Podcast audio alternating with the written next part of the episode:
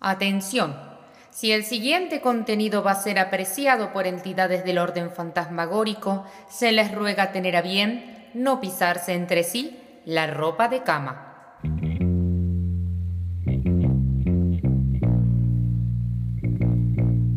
En un magnánimo esfuerzo de producción, el grupo Grave se enorgullece en presentarles su más no tan reciente producto. No es tan grave. Ese tugurio en donde vienen a encontrarse las muecas rotas y descosidas de las almas que habiendo nacido y crecido bajo el mandato social del siglo pasado, se ven obligadas a desarrollar el designio de sus vidas a la vera del de este. No es tan grave, con Paula Lucas, Facundo Rosso y Joaquín Perelman.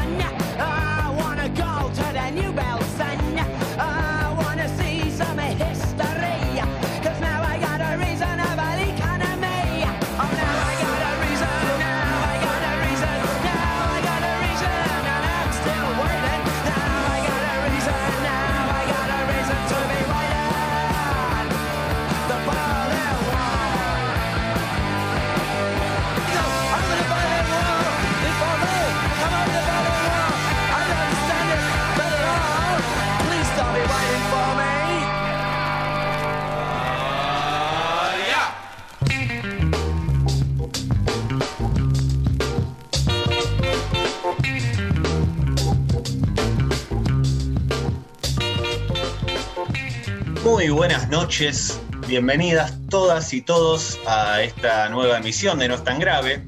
Hoy me toca presentar la, presentar la presentación, ¿no? Valga la redundancia, de este programa, porque bueno, mientras recién escuchábamos Holidays in the Sun, pensaba en este lenguaje foráneo que se nos presenta en la canción de apertura siempre. Eh, pero bueno, yo, como dice nuestro querido Joaquín, que con quien ya estableceremos comunicación. No me las arreglo solito. Por eso es que hoy estoy, eh, a menos por ahora y al menos a la distancia, con la genial Paula Lucas. ¿Cómo estás hoy, Pau? Hola, Facu, ¿cómo anda hoy de comandante? Eh, estamos acá muy expectantes porque sabemos que tenemos hoy una comunicación especial, eh, luego de un esfuerzo de producción inagotable por parte del Grupo Grave, se ha montado un estudio en las Islas Malvinas. Eh, es espectacular. Claro, 39 años de la guerra, enviado especial, nuestro querido amigo Joaquín Perelman, nuestro querido amigo y conductor. ¿Cómo estás, Joaquín? ¿Cómo está todo allá por las islas del, del sur? Eh, ¿Hay alguna novedad? Hola, buenas noches y muchas gracias por la presentación. Eh, claro que sí, mi nombre es Joaquín y acá estoy gracias a un esfuerzo de producción enorme, como decías, del grupo Grave y de nuestro CEO. Así, así es, estoy en las Islas Malvinas cagándome de frío porque hace un frío, este lugar es tan feo. Chicos y chicas. ¿Cuánto, ¿Cuántos grados hace? Estamos en los menos 10. La verdad que es una situación, ah, estoy en una situación bastante agradable porque todavía me encuentro en lo que es em, el museo de lo que es la guerra de Malvinas, eh, más precisamente eh, en el puerto argentino de Stanley, ¿no? En donde, en donde se encuentra lo principal, ¿no? Donde se mueve la, la, tarasca comercial acá en las Islas Malvinas. Estoy muy cerca del bosque en conmemoración del conflicto de 1982, así que estoy un poquito como resguardado de lo que son todos estos monumentos que, que bueno, son en memoria del conflicto bélico que tuvieron los argentinos y los ingleses, ¿no? Claro, y hay, hay gente caminando por la calle, digamos, pese al frío, la gente se abriga, ¿cómo era? Acá, acá hace, hace realmente hace mucho frío, estoy, eh, por suerte, eh, Hermes Cromo me regaló una campera que, heredó del ejército israelita. Y bueno, y aquí me encuentro, sí, aquí me encuentro bastante abrigado. Y bueno, a ver, eh, espera un segundo. Excuse me, excuse me. Here, here. Eh, eh, Missy no, no, no, no quiere dar muchas declaraciones, perfecto. Bueno, no quieren dar muchas declaraciones acá los, malvinenses. Lo que sí no veo. Che, ¿qué, onda la gente ahí, Juaco? ¿Buena onda o medio, medio corta? Cuando me notan eh, mi acento más bien porteño, no, no me dan mucha bolilla. Lo cierto es que ustedes, como saben todos los oyentes, que yo no, no sé inglés. Lo que sí noto que no hay muchos niños, ¿viste? Yo veo que la mayoría son todos colonos, ¿viste? La verdad es que no es que hay mucho. Claro. Eh, eh, digamos que como lo, que se llama, está lleno de, colonos y, cero habitantes nacidos aquí, ¿no? Digamos, es gente nacida en Inglaterra que fue, que fue puesta aquí, ¿no? Como que no es que hay una... Y que no ha cogido. Claro, tal cual, digamos que... Eh, hay muchos bares. Que no ha mantenido el Claro, tal cual. Hay muchos, hay muchos bares, la verdad que han, transmitido esa, esa bella, esa sí, esa bella eh, cultura que tienen los ingleses de, pregonar los bares y, esa mística cervecera, claro, los pubs de los ingleses. Pero bueno, em, sin más, lamentablemente no voy a poder transmitir desde el cementerio de los caídos en Malvinas porque está del otro lado de la isla, ¿no? Está como en el medio de una llanura eh, llena de nieve y, poquito pasto, ovejas. Ahí en el medio está el cementerio de Darwin, ¿no? El cementerio argentino de Darwin. Pero sin más me voy a ir caminando un poquito. No sé si me deja, no sé si la, acá la producción me puede, me puede seguir. Eh, sí, yo supongo, supongo que tendrás también en algún lugar, en alguna morada cerrada, ¿no? Eh, algún estudio o algo armado, porque si no, todo el programa La Intemperie se nos va a enfermar Joaquín. No, no, claro, después me voy a, me voy a ir al bar, que les comenté, un bar que se llama Bar Victoria. Em, ahí es donde me va a, llevar el grupo grave luego de, este recorrido, este pequeño recorrido que vamos a realizar. Eh, lo que sí, mira, me llamó la atención una estatua, ¿no? Una estatua a Juan Sebastián Verón que se inauguró en, las Islas Malvinas, una estatua con las dos palmas hacia abajo, ¿no? Como una señal de tranquilidad y de llevar un poquito más de, pausa hacia, hacia un equipo argentino que en ese momento estaba perdiendo. También eh, encontramos bastantes, eh, bastantes señoras. Eh, un poco maleducadas conmigo y bastantes señores también que, se han mostrado con, caras de, entrecejo, porque lo cierto es que hay bastantes medios de comunicación por estos tantos años que pasaron de la guerra.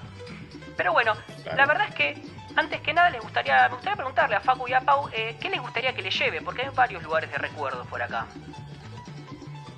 Hay un, eh, ¿sabes qué, me gustaría a mí? Pero no, sé si es muy, muy posible. Y es, un souvenir poco convencional por ahí.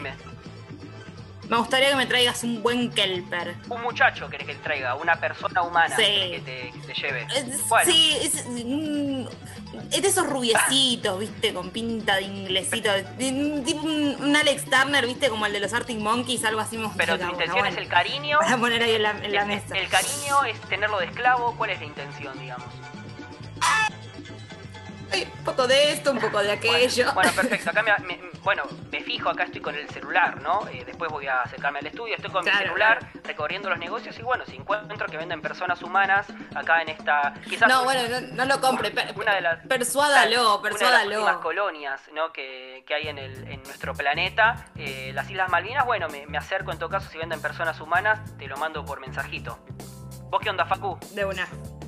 Eh, a mí me gustaría, Joaquín, de ser posible, eh, que te fijes si hay tiendas de música, ya que una de las pocas destacables cosas hmm. o, de literatura, y que me traigas algo de literatura inglesa o de música británica, que es de las pocas cosas británicas que estoy dispuesto a aceptar.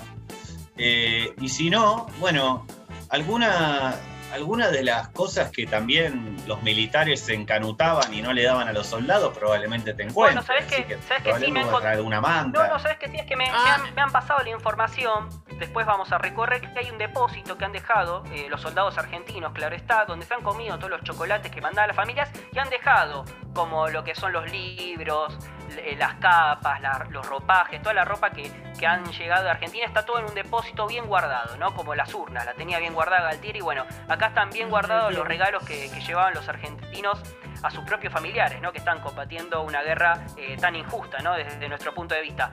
Les quiero recordar que obviamente estamos con todos los protocolos acá de Malvinas, ¿no? Con barbico, con distanciamiento para la familia, para la familia Perelman de Argentina. Pau.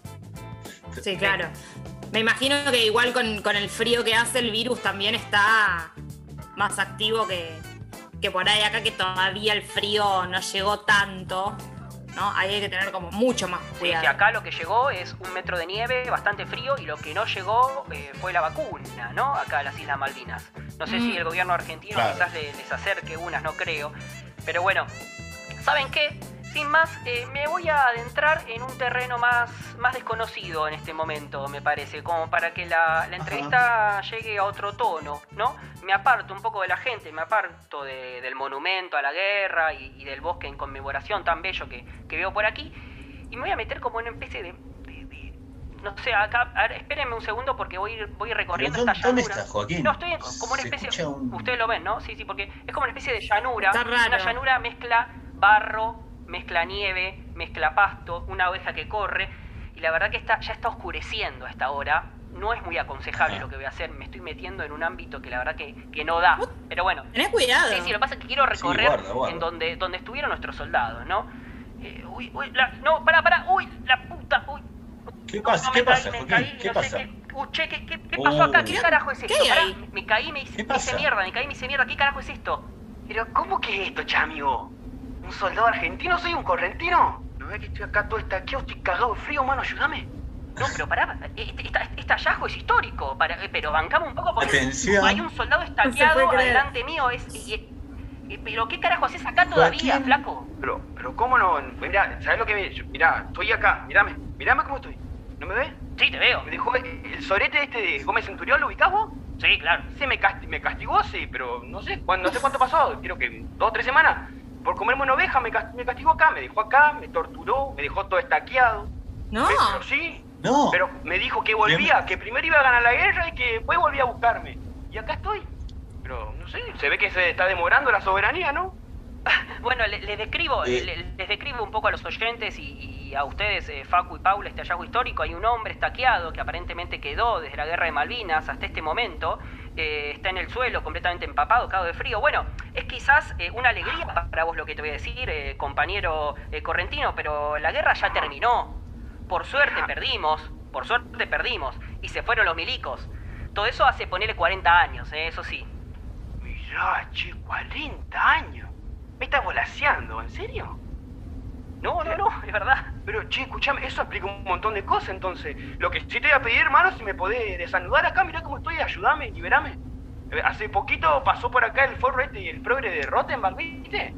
Pasó, el tipo terminó su informe, me documentó enterito, me documentó de pies a cabeza documentado estoy, me tomó testimonio, pero me dejó acá, mirá, dame una mano. Eh, bueno, Joaquín, mirá, vamos a tener que resolverlo de alguna manera. No sé si vos le podrás poner eh, la cucaracha a, porque esto la verdad es un hallazgo histórico, es impresionante, pero hay protocolos, ¿no? También. No, no, mira. Juaco, escúchame, vos eh, lo podés, nos podés poner a nosotros en altavoz por, para que él nos pueda escuchar, porque si no va a ser medio complicado hablar con él y la verdad que estaría bueno. En este momento están en altavoz, en este momento los está escuchando. Ah, listo. los, los está escuchando, lo que sí no me voy a acercar al, joven estaqueado, no me voy a acercar de ninguna forma porque, bueno, la cepa británica está muy jodida. Eh, la verdad es que eh, tampoco te voy a acercar la cucaracha por eso mismo, eh, compañero, voy a tomar la distancia con usted. igual quédate tranquilo, compañero, que estamos en democracia en Argentina, gobierna el peronismo, que no, no te preocupes, ¿eh? Mm, el peronismo va a gobernar. Pero mirá, no te creo nada, vos me parece que me estás volaseando, ¿no?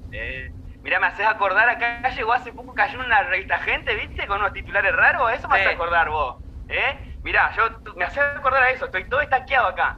Me preguntás boludeces, me querés poner en altavoz, no sé qué mierda estás diciendo, ¿eh? Y decir que en Argentina está todo bien, ¿qué, qué está pasando acá? Claro, yo eh, entiendo, no comprende el, el, joven. ¿Cómo, ¿Cómo, es su nombre, compañero? ¿cuántos, ¿cuántos, años tiene? Todo queremos saber.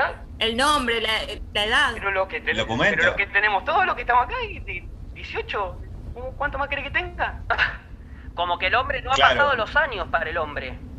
Ah, es, es un soldado que quedó estaqueado y en el, en el tiempo. aparentemente. O no, o no supo que cumplió los años o, no lo creyó. Lo que sí, mira, vamos a hacer una cosa. Yo voy a intentar con este palo sacarte las estacas. Pero agarrame, hermano, por favor, dame una mano, no, No, no, es que por un tema del, COVID y la cepa británica está muy jodida. Yo voy a intentar con este palo. No debes saber lo que es el ¿Qué carajo es COVID? Eh? no, no. Pero acá lo que conocemos nomás, ¿sí? son unos nepaleses que vienen la noche, ¿viste? Nos burcan, no sé si lo conocés. Que tiene una cuchilla como guadaña y uh. todas las noches pasan y te, te cortan el flequillo. Mirá cómo tengo, tengo peinada, tengo la frente. No, pará, pará, hagamos otra cosa, hagamos otra cosa. Yo puedo adiestrar un pingüino durante tres meses para que él, el pingüino, te, te saque las estacas. Si vos me bancás tres meses... Me parece un montón. Es un montón. ¿Vos decís que va a funcionar esto si no tienen ni pulgares los pingüinos? Sin pulgares no me puedes destaquear, hermano. Son, son asombrosas las cosas, ¿eh? En Disney Plus hay un documental sobre pingüinos, te lo juro. Bueno, eh, Yo le propongo hablar con Gómez Centurión, si no. Para ver de resolver esta situación. Tráemelo, tráemelo a ese que lo quiero hablar. Hace rato que lo quiero hablar. Tráemelo a Gómez Centurión. Fue, fue, candidato a presidente, quería contarle, compañero. Sí, Gómez Centurión. ¿Sabía eso? Y ganó no, por el peronismo. No, ¿Está por el por ahora no, Gómez Centurión? No, no, no, por ahora no, por ahora no, pero en cualquier momento. Yo le digo cómo vienen las cosas. Pero bueno, su testimonio nos puede ayudar a, combatir un poco ese flagelo, ¿no? Vos estás como Rotenbach, eh, otro más que quiere testimonio, largame y yo le doy lo que quiera. Yo estoy pero, muy lejos. Pero, pero, definitivamente hay que traerlo de vuelta. Por favor, este muchacho. Todavía no sabemos en un rato, En un rato. Rubén, Rubén, Rubén, en Rubén. hay que, traer, hay que traerlo de nuevo a Rubén, tráetelo. Lo voy a traer a Rubén en el avión de No es tan grave, de eso no se preocupen. Voy a llamar a las autoridades y con todos los protocolos sanitarios vamos a sacar. Vos sí que sos bueno, chamigo, eh. Vos sí que sos bueno, chamigo. Usted descanse la cabeza, soldado, baje la cabeza, no grite. Usted es una víctima más de la dictadura militar, eso no tenga duda. Pero ahora en Argentina está todo bien. Mirá, más te digo, Galtieri se murió. Y ya se hizo justicia por ustedes. Eh, a ver, lo que sí, ¿se prepara para una selfie con todos los protocolos, eso sí? ¿Qué? ¿Una selfie? Una, yo mismo? Sí, sí, no, no, claro, yo te saco una selfie, vos acomodate porque la verdad que esto es un hallazgo histórico y lo cierto es que si no saco la foto esto no pasó. Así que, por favor, si te acomodás, moveme la cabeza. Pero si me, si me vas a llevar, me acomodo como quiera. Te voy a llevar, vos acomodate. Bueno, dale, dale. Igual, mirá, no sé, a mí hace, no sé ya cuánto hace que pasó que me tenés hablando acá, hace como tres horas parece me hace acordar al. Pero peor que Nelson Castro sos, porque también ese vino me dijo que me iba a llevar y no me llevó nada, ¿eh? Y, pero por lo menos no me trataba enfermo acá, que con un palo me querés desanudar. Compañero. Pero lo conoció a Nelson Castro, inclusive. O sea, hay mucha gente que sabe la existencia, digamos, de ese estaqueado y no hace nada, digamos, de, eh, organismo del gobierno, el periodismo. es, gravísimo esto. Es así, amigo, un símbolo me han vuelto, pero no sé ni para qué, si yo me quiero ir bueno, yo no sé si, se trata mucho mejor al resto de los excombatientes igual, pero, pero bueno, no sé si le sirve de consuelo o si lo arregla eso. Vamos a hacer una cosa, usted espere acá, no se me vaya, ¿eh? No se me vaya usted. Vas a, vas a buscar el pingüino y volver. Voy a buscar el pingüino, voy a buscar un palo, voy a buscar las autoridades eh, Nisman de, las, de, la, de la isla, las, autoridades mismas de la, de la isla van a venir y le van a sacar a usted de las estacas y va a estar todo bien, se lo aseguro. Yo ahora voy a... amigo, ¿eh? Yo voy tengo muchísimas cosas que contarte, ¿no sabes? Ganamos la Copa del Mundo en el 86, hay un tal Maradona que bueno lo conociste. pero sí, que no lo voy a conocer, si no lo llevaron en el 82. Es verdad, tienes razón, el Mundial del 82, perfecto. sí. pasa que bueno, está bien, bárbaro. Ahora yo voy a volver a los estudios es muy fuerte, yo creo que ahora Joaquín, yo que sacaste el altavoz, ¿no? Sí, sí, lo saqué, lo saqué. Me está mirando igual, ¿no? Porque me mira fijo, me da un poco de miedo. No, pero está bien. Eh, eh, trata de no decirle lo de la muerte de Diego, porque capaz que no, mucha información. Tenerlo como a Bilardo en ese Claro, claro. Claro, hacía un Bilardo ahí. Bueno, bueno, compañero Correntino, yo ahora me voy a ir a un bar a continuar con ah. el programa. No, pero, me dijiste que volvías. ¿Te vas al bar o vas a buscar el pingüino? A mí no me vas a meter la mula de nuevo. Voy a ¿eh? hacer, voy a hacer todo. Voy a hacer todo. Bueno. Lo juro por está bien, está bien, está bien. Vaya con Dios, no con Centurión, ¿eh? No, no, por favor, nunca con Centurión. Usted espéreme acá, ¿eh? no se me vaya porque ya, ya esperó 30 años, 35 años, puede esperar un rato más. Está bien, Chamio, está bien. Bueno, gracias. Fuerza, Rubén. Gracias, Rubén. Fuerza, mucha fuerza, Rubén. gracias, compañero. Acá, acá está. Ahí está. te, queremos en el estudio, Rubén. Pero si allí voy nomás. bueno, ahí, ahí está. Ahí nos, nos alejamos y vamos rumbo al, al bar. Impresionante esto que acaba de pasar. Un testimonio exclusivo, ¿no? De, un compañero correntino que, bueno, estuvo soportando la guerra tantos años, ¿no? Estaqueado todavía por el propio ejército argentino. tremendo testimonio, Joaquín, la verdad. Eh, destacable. nunca nos hubiéramos esperado que vos te encuentres con semejante allá. No, aparte se me... Yo todavía escucho el viento, así que supongo que deberás estar en busca ahora del bar y del refugio. Si querés andar. Sí. Ahora, cuando retomamos el bloque, eh, volvemos a tomar contacto con vos, pero ya desde el estudio que Hermes Cromo ha dispuesto en el bar. Eh, abrigate, si podés darte una ducha, incluso el tema que vamos a escuchar es relativamente largo. Entonces yo eh, bueno, obviamente después tenés que ir a buscarlo a Rubén. Perfecto, lo voy a ir a buscar a Rubén y nada, lo saludo y me voy a pegar una duchita y nos estamos escuchando. Muy bien, muy bien. Eh, y vos, Pau, eh, yo te diría que el Kelper puede llegar a, venir con Rubén. O tal vez no sea un Kelper y te traiga un excombatiente. Digo, ¿te, te conformaría? ¿Arreglás? O ah, bueno, que no sé, no sé, no sé, no sé. Hay que ver, hay que ver. Lo querés en rubio, digamos. Claro. Claro, está complicado. Bueno, eh, vamos a escuchar entonces una canción que nos, nos habla de la guerra, una canción de un joven poeta del barrio de Mataderos llamado Juan Linares.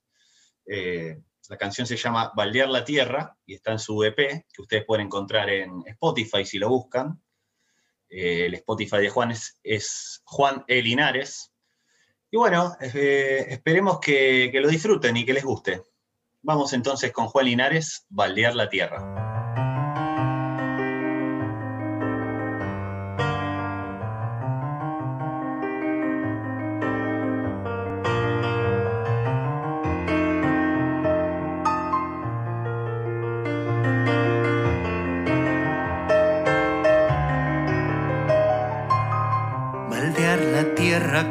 Sangre nos fue dejando sin suelo. En vez de plantar frutales, sembramos odio, desierto. Baldear la tierra no sirve, pues en el barro hay huesos, en el fondo está el nife de fuego. Baldear la tierra es inútil, como intentar el olvido. Querer no escuchar disparos, tapándose los ruidos, como escurrirse los ojos queriendo volver a verte. Y frente a un álbum de fotos pedir perdón por perderte, como plantar las banderas que nos harán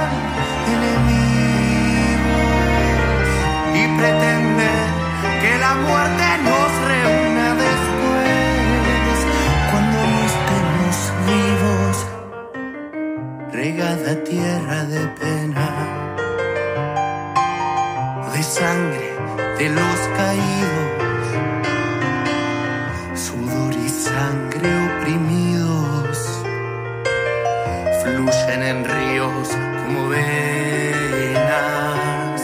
revienta la primavera.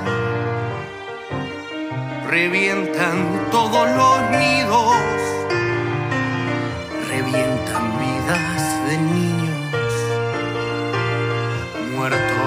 sin haber vivido. Como arruinarse las manos golpeando un tanque de guerra. Inútil baldear la tierra. Faltan amor y conciencia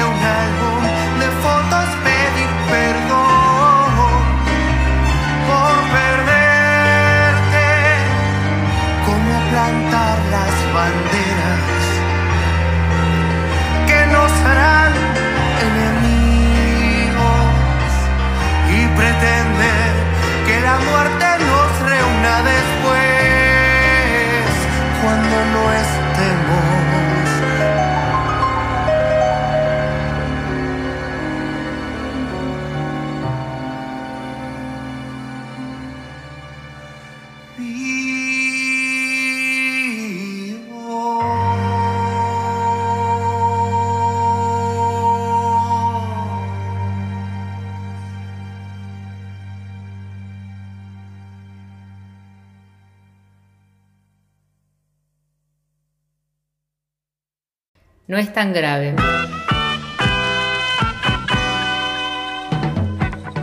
El oasis de quienes pasaron de moda.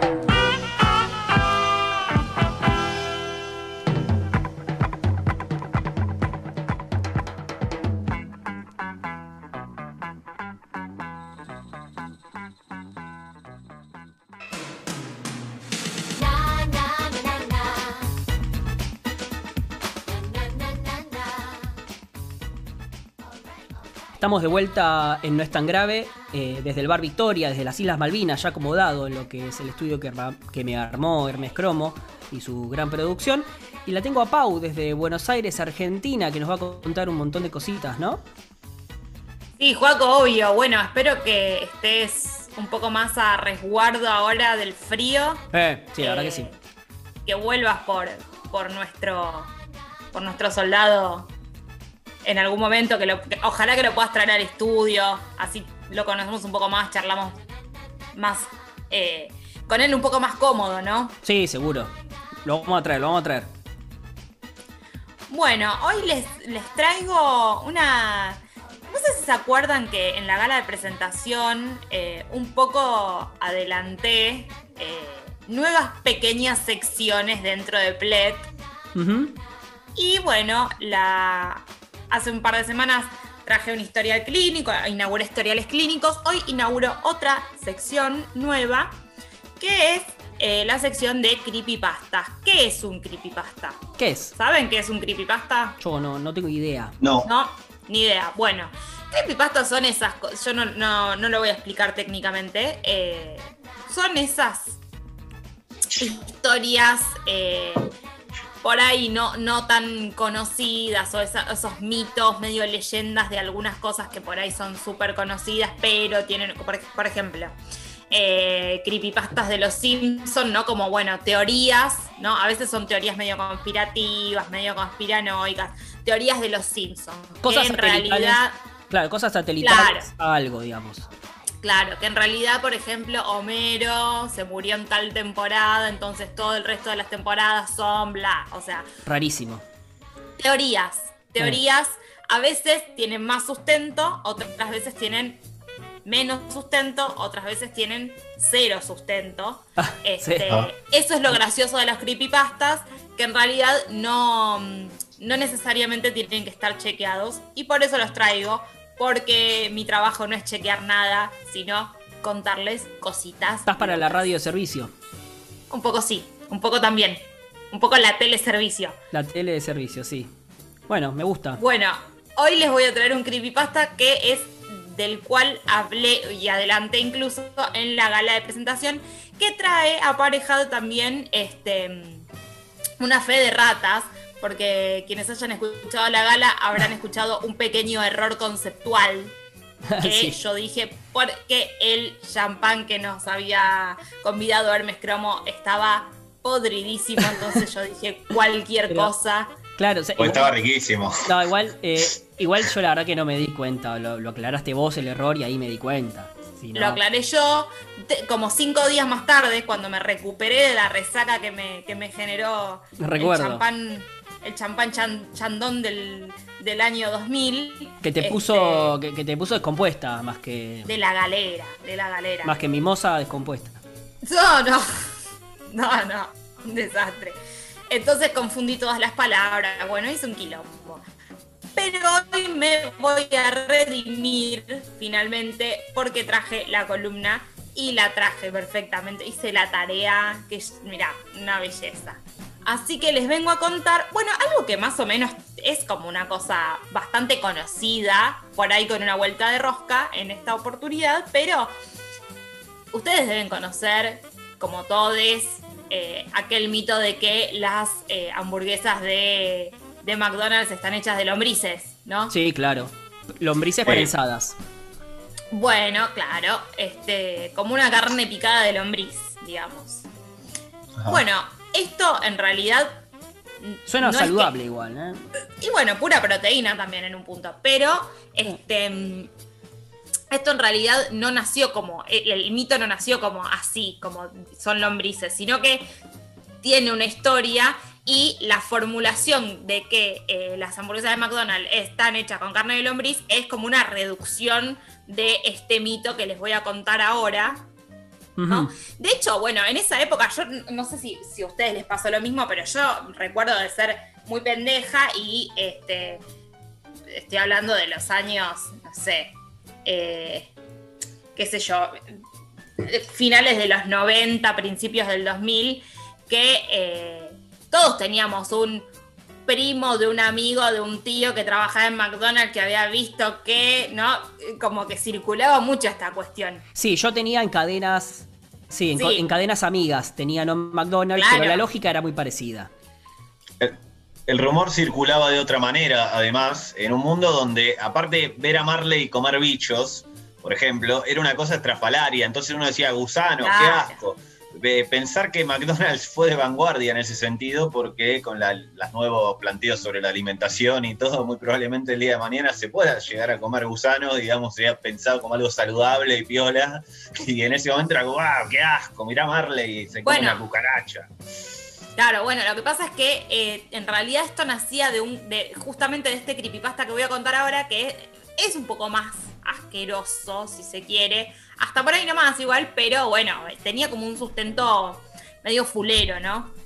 Al parecer, eh, todo comienza a raíz de una publicación en la página de la Universidad de Michigan, eh, donde había una noticia que aseguraba que la carne que utilizaba la cadena de comida rápida más famosa del mundo provenía de unos como unos bultos sin patas ni cuernos que eran alimentados a través de unos tubos conectados a sus estómagos. Unos bultos. unos bultos eran. O sea, este era, este el, término que utilizaban. Bueno, la verdad que, bueno, mi confianza en la cadena esta de hamburguesas, la verdad que está disminuyendo cada vez más porque es aún peor. Claro, a veces es como que se pone feo. Este, y bueno, y que incluso ni siquiera tenían huesos, sino que eran todo puro cartílago, ¿no? Mm. Este, las gomitas, me imagino las gomitas también, por favor. Claro, pero, pero si te pones a pensar, es bastante lógico eh, como que esta descripción te lleve rápidamente a pensar en una, en, una lombriz, ¿no? Que creo que de ahí después se simplificó el mito, ¿no? Mm. Bueno, un bicho, ¿no? Medio cartilaginoso, con...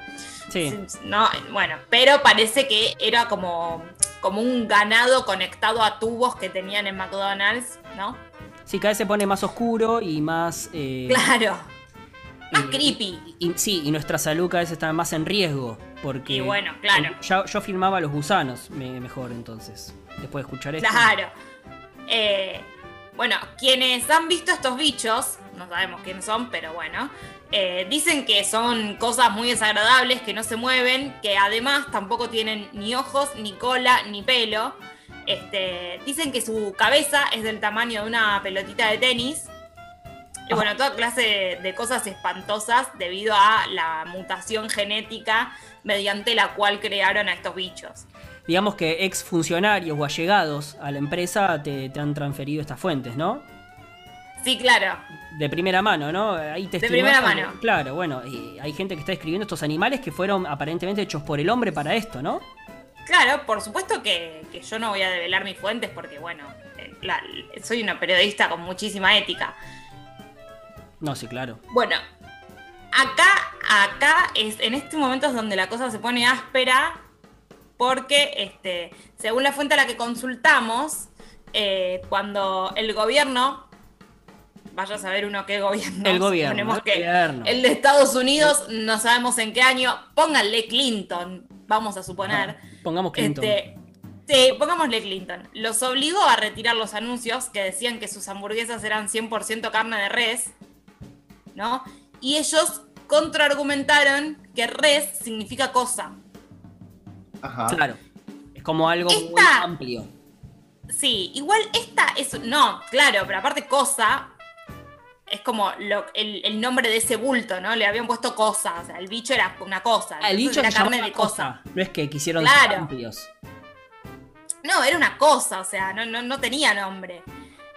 Bueno, igual, de todos modos, esto es una versión, ¿no? Acá yo me permito apelar a mi propia memoria y contar otra versión, porque para mí, o sea, lo que yo recuerdo, este, cuando saltó toda esta polémica de que las hamburguesas de McDonald's estaban hechas de carne de cosa, hubo un montón de grupos de personas organizadas que eh, decidieron empezar a presionar para obligar a que McDonald's ponga en sus, en sus anuncios que, de qué estaban hechas las hamburguesas. Algo lógico, ¿no? Porque la verdad que uno quiere saber de qué están hechas las cosas. Claro, y aparte eh, con no, todo el para nada, para nada, yo discrepo. ¿Qué, qué, qué, me importa? O sea, dame, dame un cuarto de libra con queso, maestro. Cocina molecular a precio popular.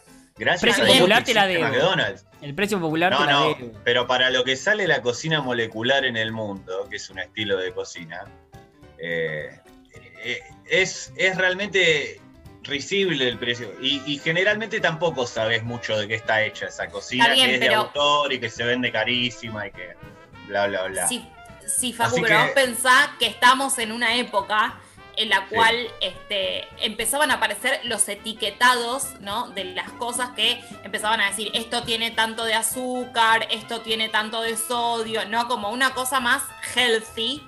Este, claro más saludable, ¿no? Mentira igual, ¿no? Como que los jugos tengan vitamina C. Sí, igual es un jugo de polvito que es una mierda. claro. Y te vas a morir igual. Pero bueno, está fortificado con vitamina C. Yo lo entiendo a Facu. Yo lo entiendo a Facu. Es cierto que hay cosas que son tan ricas que la verdad que no quieres saber de qué están hechas para seguir comiendo.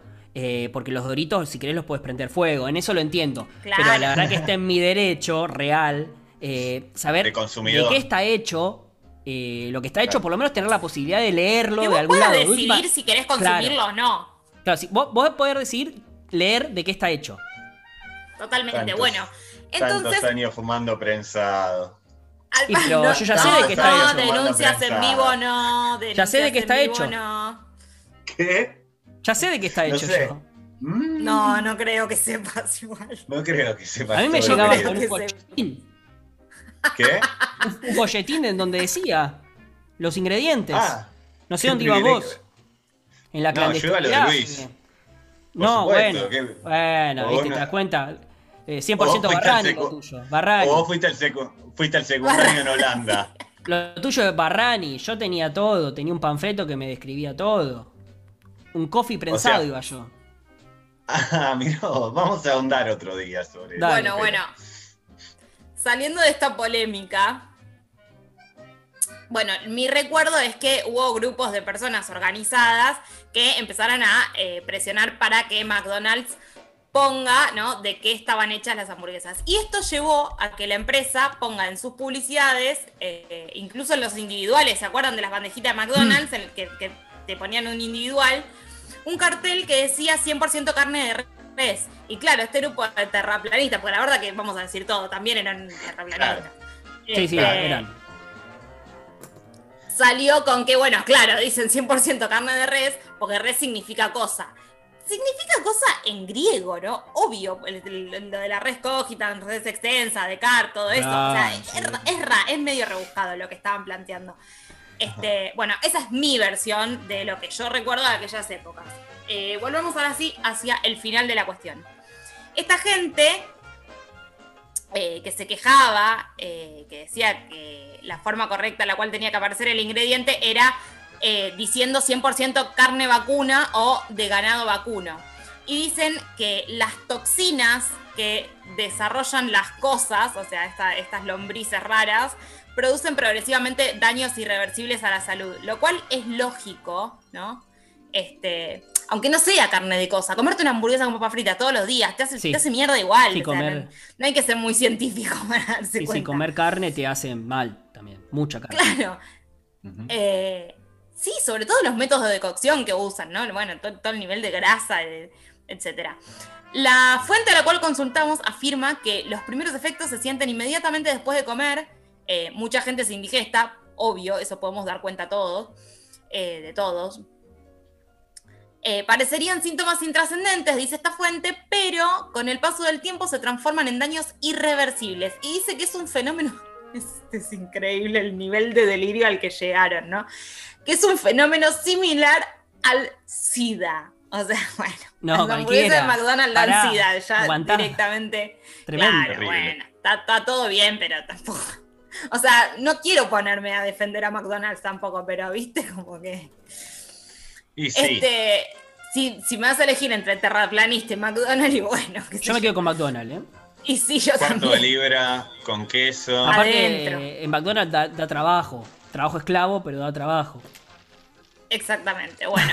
Por supuesto que la fuente cierra el artículo informativo afirmando que la Universidad de Michigan pidió disculpas por la noticia en su web y dijeron que había sido todo broma de algún hacker. Pero por supuesto, nada. McDonald's, sí, igual McDonald's ofreció una mínima parte de sus ganancias para silenciarlos. Este, esto dicen. Eh, un costo más. Nada, bueno, no importa. La Universidad de Michigan, de última, se pasaría la ética por el orto, los, ¿no? Los sobornos para las multinacionales son un costo más. Está, es parte del presupuesto anual. Sí, sí, o sea, igual, bueno, nada, nada, qué sé yo.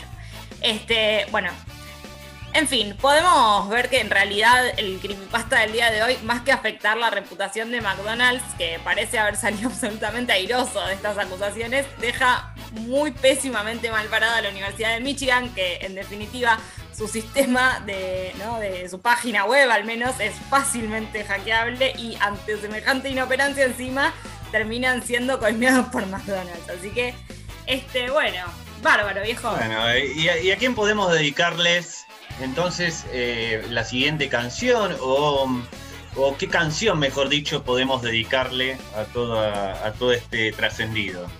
Ah, vamos a ir con un tema de Pulp o Pulp llamado Common People.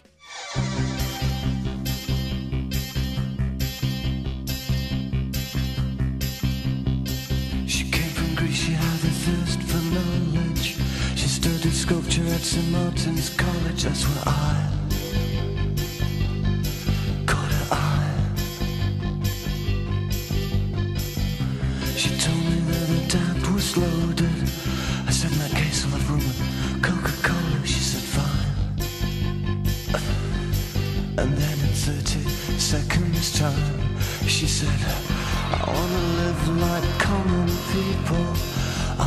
do whatever common people do. Wanna sleep with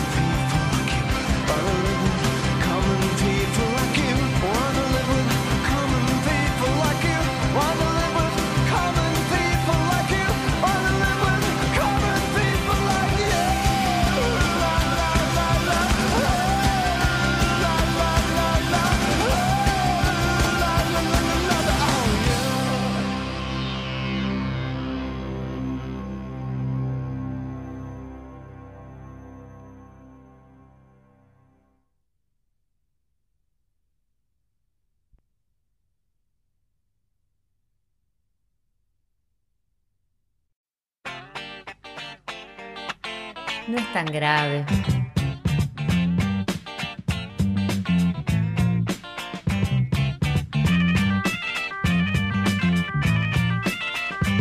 Con Paula Lucas, Joaquín Perelman y Facundo Rosso.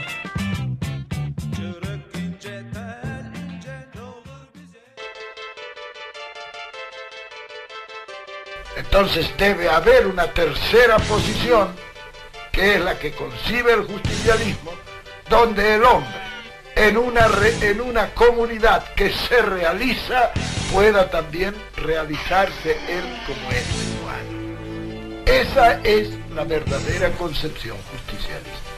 Las dos terceras partes de los habitantes del mundo y sus comunidades están pujando por colocarse en esa tercera posición tan distante de uno como del otro de los imperialismos One coffee, please. One coffee. One coffee, ahí va. Ahí me estoy pidiendo un café en este bar eh, en la República de Malvinas. Eh, estoy bastante distanciado del resto de las mesas por una cuestión de, los protocolos sanitarios. Le agradezco de nuevo a la programación, a la producción también de, No es tan grave y del grupo por esta oportunidad en esta semana, ¿no? De, tantos años después de, la guerra de Malvinas. Y bueno, y acá está en comunicación eh, Facundo Rosso, que me escucha desde Buenos Aires, del barrio de Flores, ¿no es así, Facu? Sí, sí, acá desde Flores, comunicándome contigo allá en Malvinas vamos a hablar ahora de otro, otro gringo peronista, vamos a traer al programa.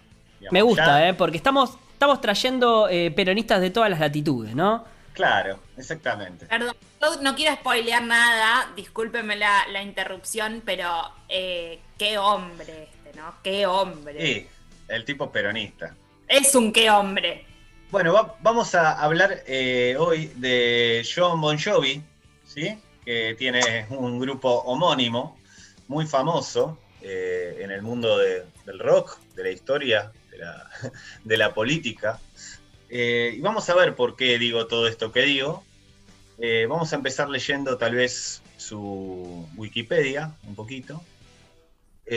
John Francis Bon Jovi nació el 2 de marzo del 62 en Perton Boy, New Jersey.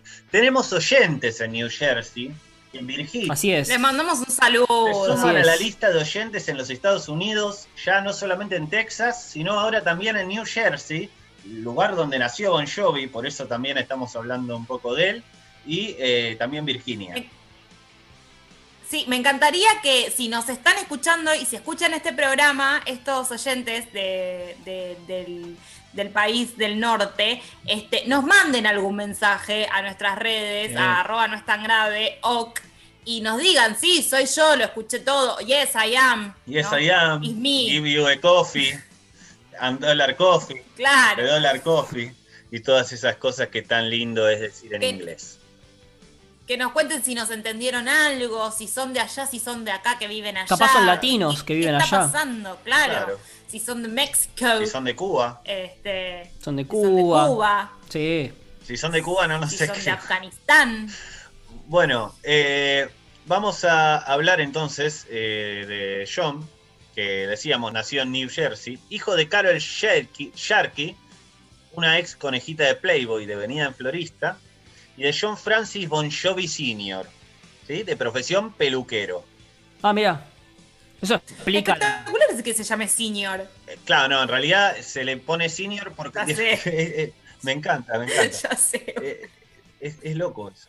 No, pero no, claro, es por el nombre y apellido. En realidad, Sí, se nota, se nota que es peluquero, que viene familia peluquera, porque la cabellera del hombre que estoy viendo en imágenes es extraordinaria. Es, realmente una, envidia. No es ningún Gil.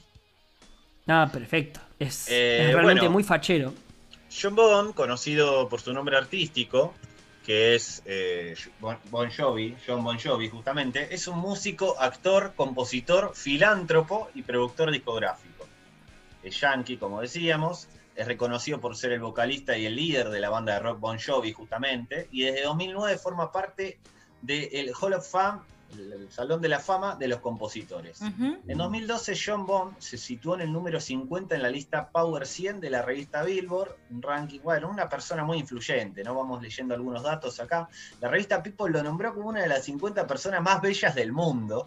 Este es un dato. Bueno, pero la verdad que yo, o sea, vi esta foto y la verdad que lo encuentro en el ranking al hombre tiene sustento lo que dice Paula y lo que dijo al principio, porque aparte en el 2000 la misma revista lo nombró como la estrella de rock más sexy.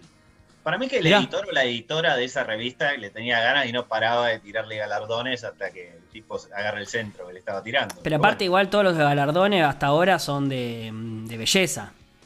Bueno, sí, es verdad. Sí, sí.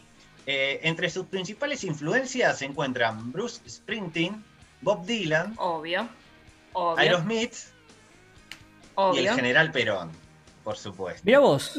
Mira vos. Por supuesto. Y es que John Bond pondera las tres banderas del justicialismo a sus anchas. Por lo tanto, es peronista. Qué raro que no sea Eva Perón, ¿viste? Porque Eva Perón es un personaje. También, también, también. que es un personaje internacional, que ha pisado Estados Unidos, digamos. Él seguro accedió a Perón vía Eva Perón, seguramente, porque a través de Broadway. Más adelante en la historia seguramente veamos algún dato respecto a Evita y a, John Bond. Eh, todo esto proporcionado por el misterioso señor B, o mejor vamos a decirle S. Barros, o mejor vamos a decirle, bueno, no importa. Eh, eh, todas estas informaciones que él me supo proveer, también están tomadas de algunas fuentes de las redes sociales seguramente, nos, dan un montón de datos de por qué el tipo es peronista, además de, esta asociación libre que nos encanta hacer siempre en esta columna. Eh, John ha construido casas para personas sin hogar y tiene restaurantes para gente que vive en la calle donde lo único que se les pide es que laven los platos al terminar, si es que quieren, lo aclaraba otro usuario abajo. Otro dato aportado por el misterioso señor B nos comenta que cuando John Bond armó su banda y empezó a triunfar eh, ahí eh, con la música, digamos, su primer gran gira se llamó New Jersey Syndicate Tour, en homenaje, a la ciudad, en homenaje a la ciudad de la lucha sindical. Em, bueno, después, respecto a la política local, digamos, la política gringa, eh, aunque el registro de votantes indica que John Bon Jovi no está afiliado, ha apoyado y ha realizado giras con muchos políticos demócratas. Eh, contribuyó bueno, sí, se posicionó, digamos. Con, también con Kerry, eh, en la de Barack Obama, también, por supuesto. Eh, también hay que decir que es mucho más común que acá que ellos tengan como una posición política tomada como mucho más abierta y, blanqueada, ¿no? Acá es como un fenómeno que pasó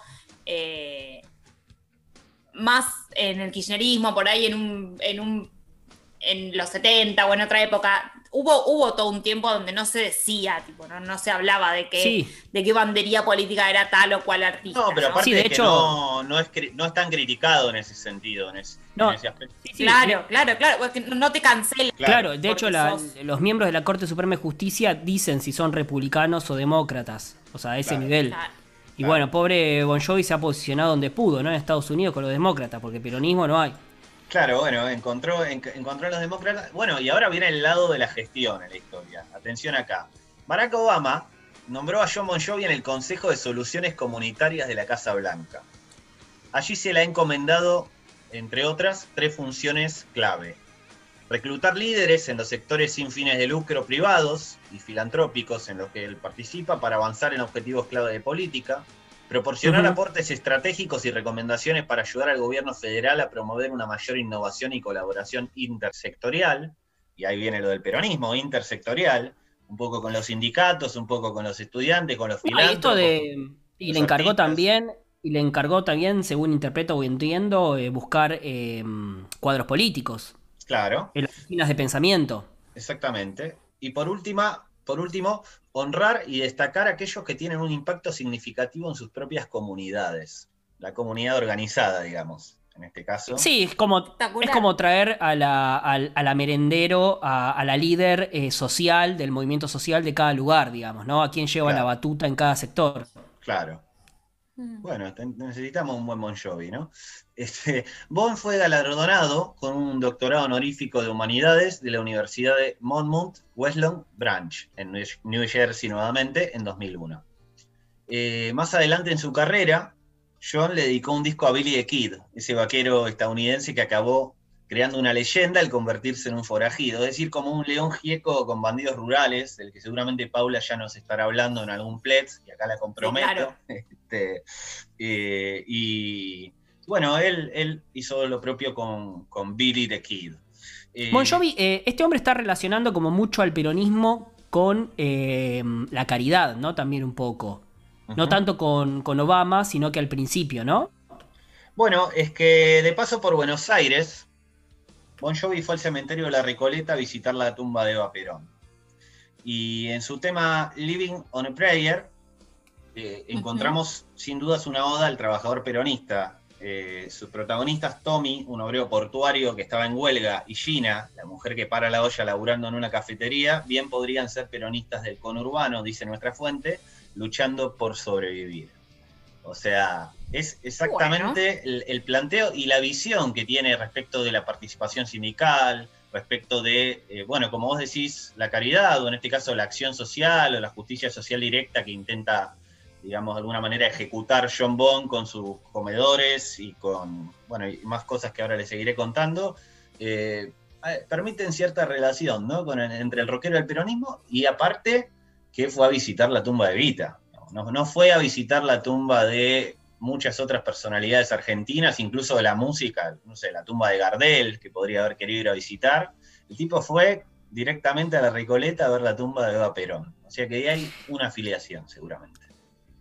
Em, sí, y es, em, es, llamativo también porque em, en Argentina puedes acceder a textos eh, peronistas eh, fácilmente, pero lo que le debe haber llegado a él, no creo que haya sido de un peronismo de ese que te conquista de toque, sino que habrá recibido algún textito más del orden del antiperonismo que enseguida lo relacionan con Mussolini o con el fascismo, que, fueron enemigos históricos de Estados Unidos en, por lo menos dos guerras, o en una, seguro, no sé si había fascismo en la primera, pero en la segunda había fascismo, eh, y la y bueno, nada, es extraño cómo lo, cómo se, cómo empatizó, ¿no? Y bueno, pero ¿por qué hay, hay varios yankees que no se dejan conmover? Mientras decías eso, pensaba yo en Oliver Stone, por ejemplo, que además de mi amigo Hugo y Al Sur de la Frontera, que son dos excelentes documentales que recomendamos de esta clase sí o sí, digamos, son buenísimos.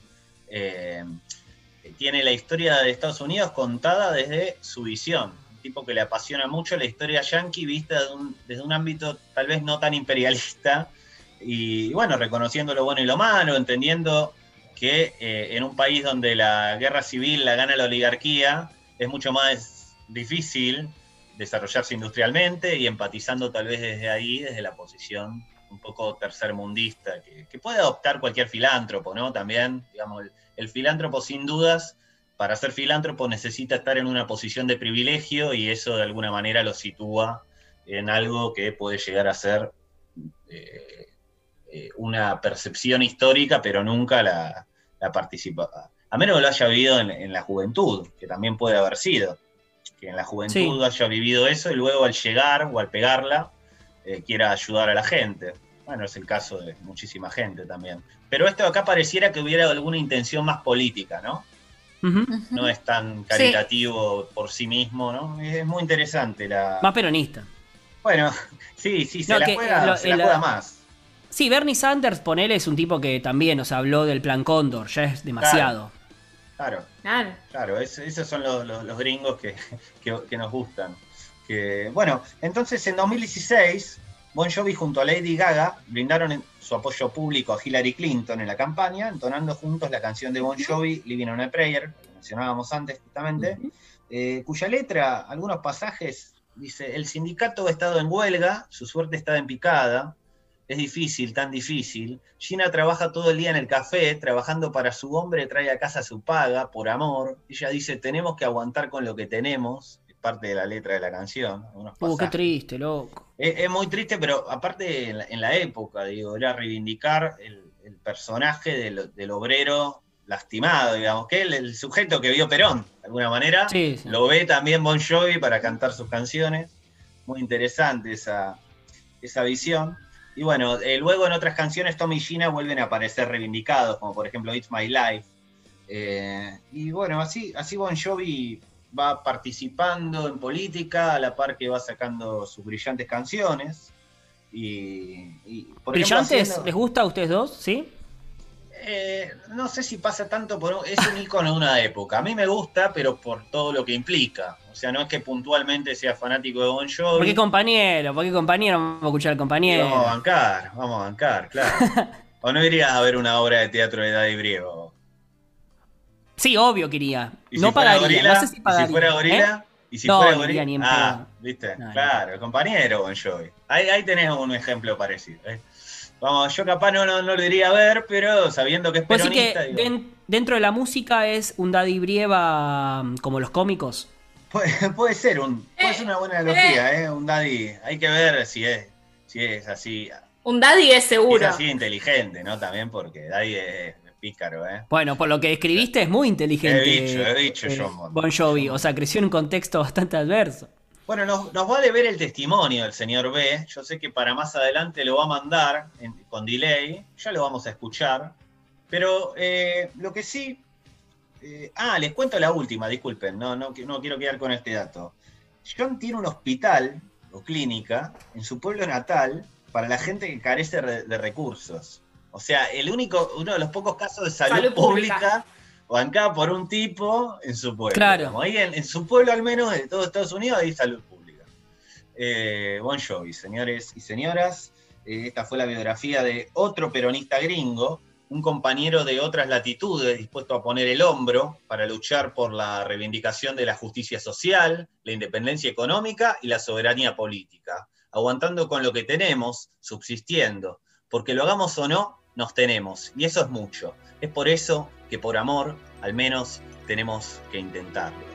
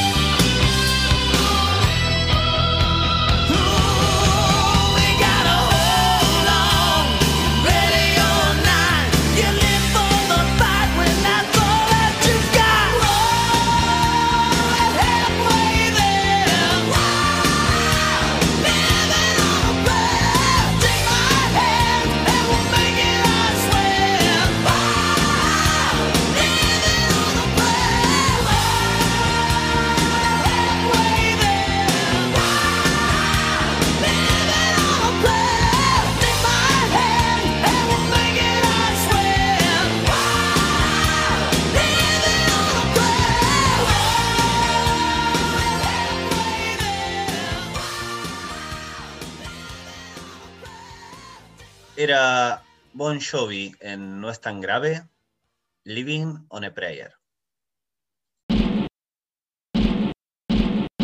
¿Arranca o no arranca? No es tan grave levantar el parqué para hacer un asado.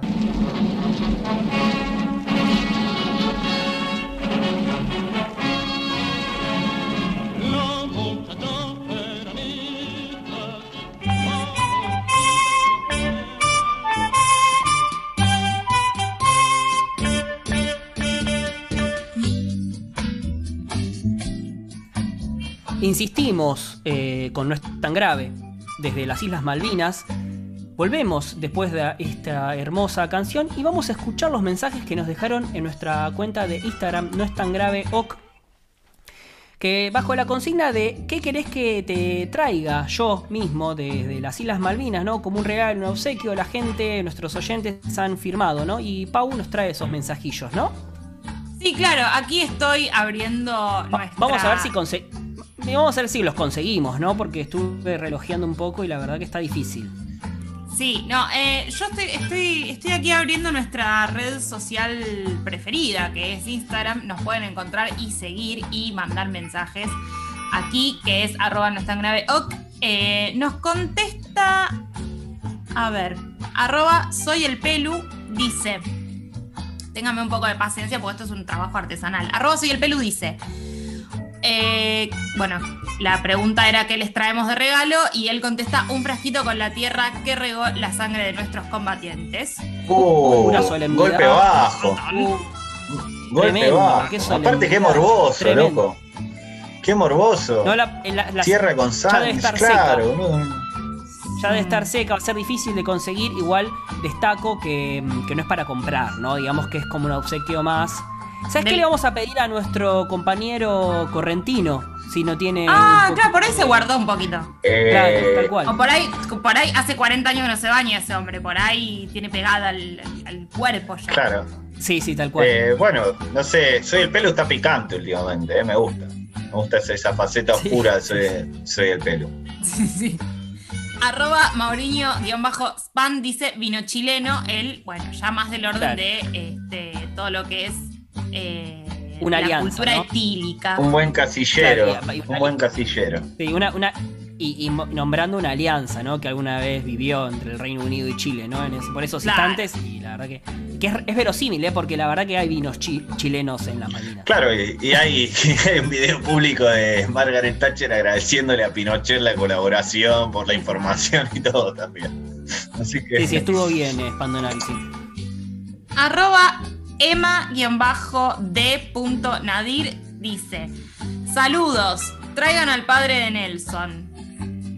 De Nelson Castro puede ser, que... lo nombró el correntino, o de Nelson Mons, de Los Simpsons, ah. puede ser.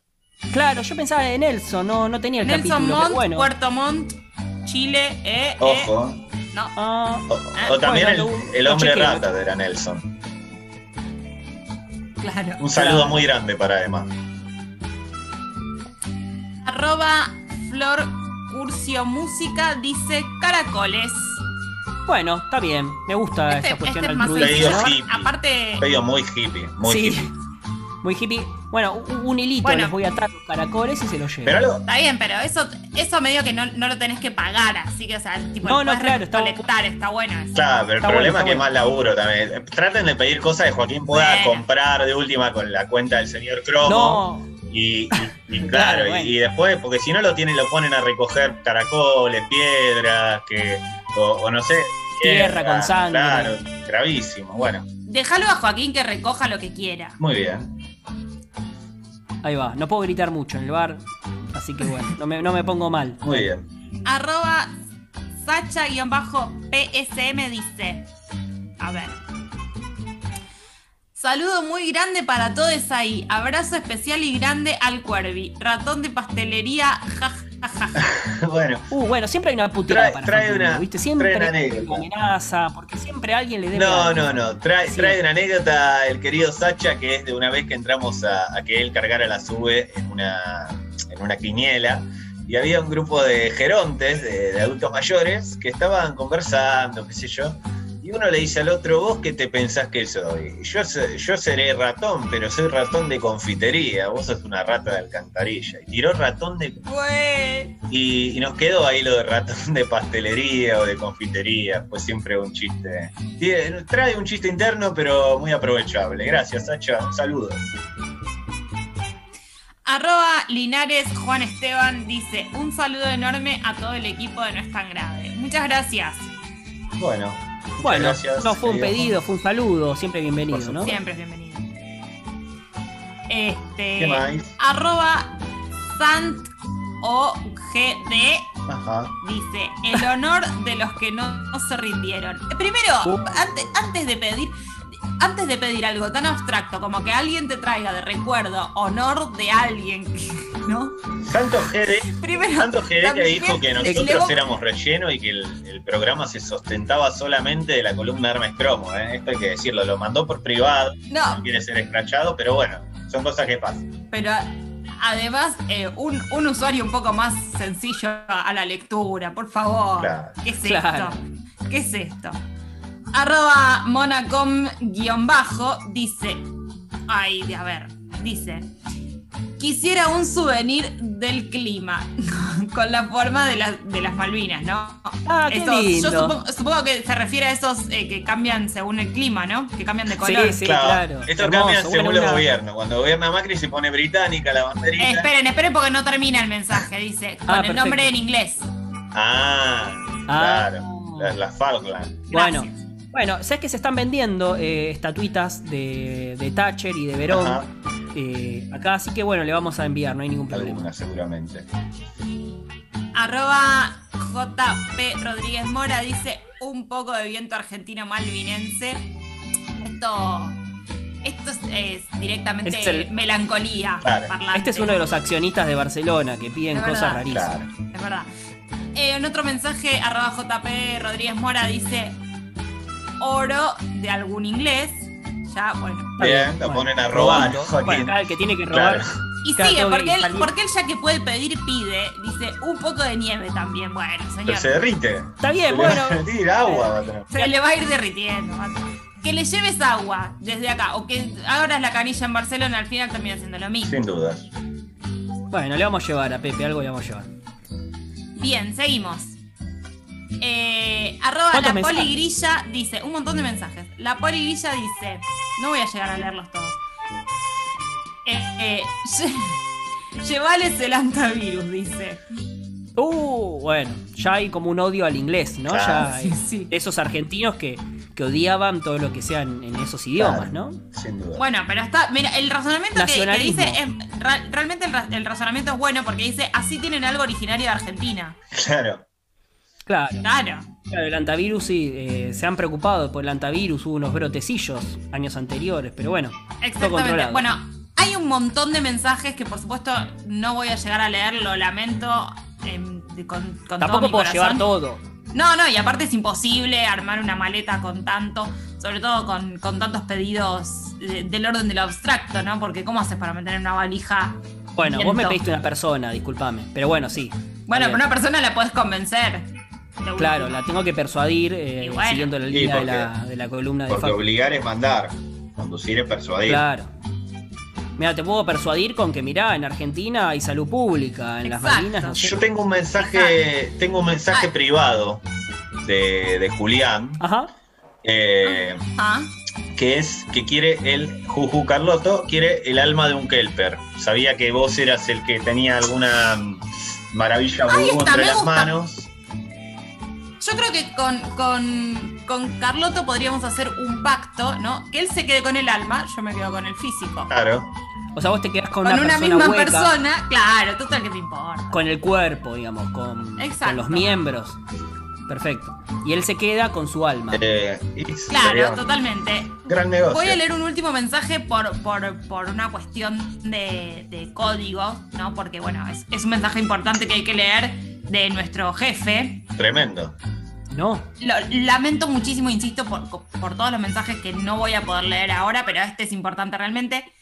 Eh, a ver, dice arroba Hermes Cromo. A, todo, a todos síganlo porque la verdad que es un lujo este, su Instagram. Eh, dice, Rosso es un prejuicioso. Ah, mierda. No sé por qué. No sé por qué piensa que no me gusta Gabo Ferro. Bueno, le gusta Gabo Ferro a él. Bueno, no sé, porque no, no me imaginaba. ¿Pero qué o sea, tiene que ver? Tiene la visión de, de Concha Ferguera para todo. El chabón es refacho y de repente que me sale con No, fuma porro, no, que le no gusta es- Gabo Ferro. No es rarísimo. Tiene un pasado, tiene un pasado el hombre. Y eso no tiene nada que ver con lo que le gusta tampoco. No, bueno, es verdad. Yo le pido disculpas al CEO de Hermes Cromo por esta, este desabrupto que tuve entonces y, y le prometo estar más, más, más atento. Y bueno, y, y- y compartamos entonces este amor por Gabo y dejémoslo todo ahí. Me parece muy bien. Tremendo. Terrible. Muchachos, acá cerramos la, la sección mensajes. Bueno. Porque si no, vamos a estar todo el día in- incitando al compañero Perelman a llenar su valija de cosas. Claro. Me parece que es un exceso. Es mucho. ¿Y vamos a escuchar una canción? Y vamos a escuchar una canción. A ver, Eh, eh, a mí me gustaría, ¿sabes cuál?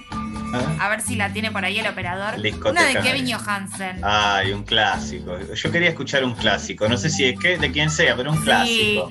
Sí, eh, pidámosle. Me quiero, me quiero enamorar con esto. A ¿no? ver, claro. Sí, pidámosle Down with My Baby. Muy bien.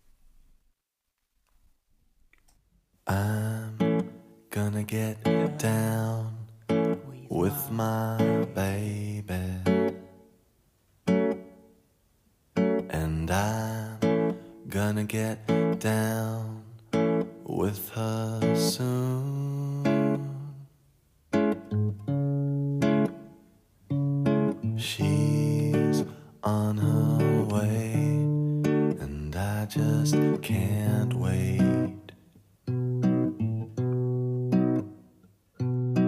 She'll be back by this afternoon. Whoa, I'm gonna get down with my baby. I've been waiting for this moment, baby. And I'm gonna get down with her soon. Knowing all along that it was going to happen. She's on her way, and I just can't wait. Even through the moments of doubt, baby. She'll be back by this afternoon.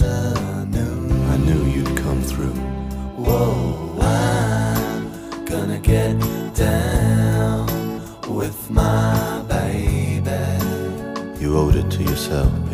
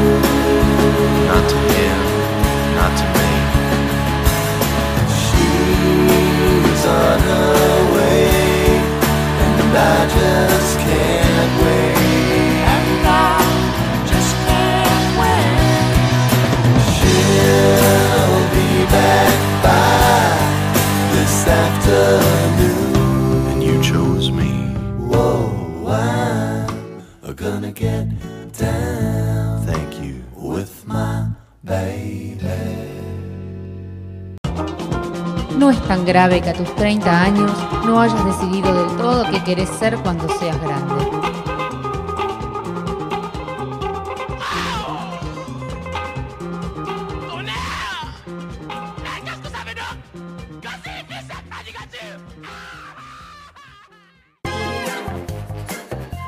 Y desde otras latitudes llega, como siempre, porque difícilmente lo vean faltar a sus compromisos, ¿sí? Estoy hablando ni más ni menos que de Joaco Perelman, nuestro querido conductor, que ahora se encuentra en Malvinas. Eh, ¿Cómo estás, Joaco? Ahora estamos vos y yo solos, quedamos solos vos y yo, porque Paula se fue a terminar con unos trámites dispuestos por el señor Cromo, que parece que son de vida o muerte, que tienen que ver con la ONU. Bueno, ya nos contarán una próxima emisión, así que acá estamos, mano a mano, y la radio es servicio.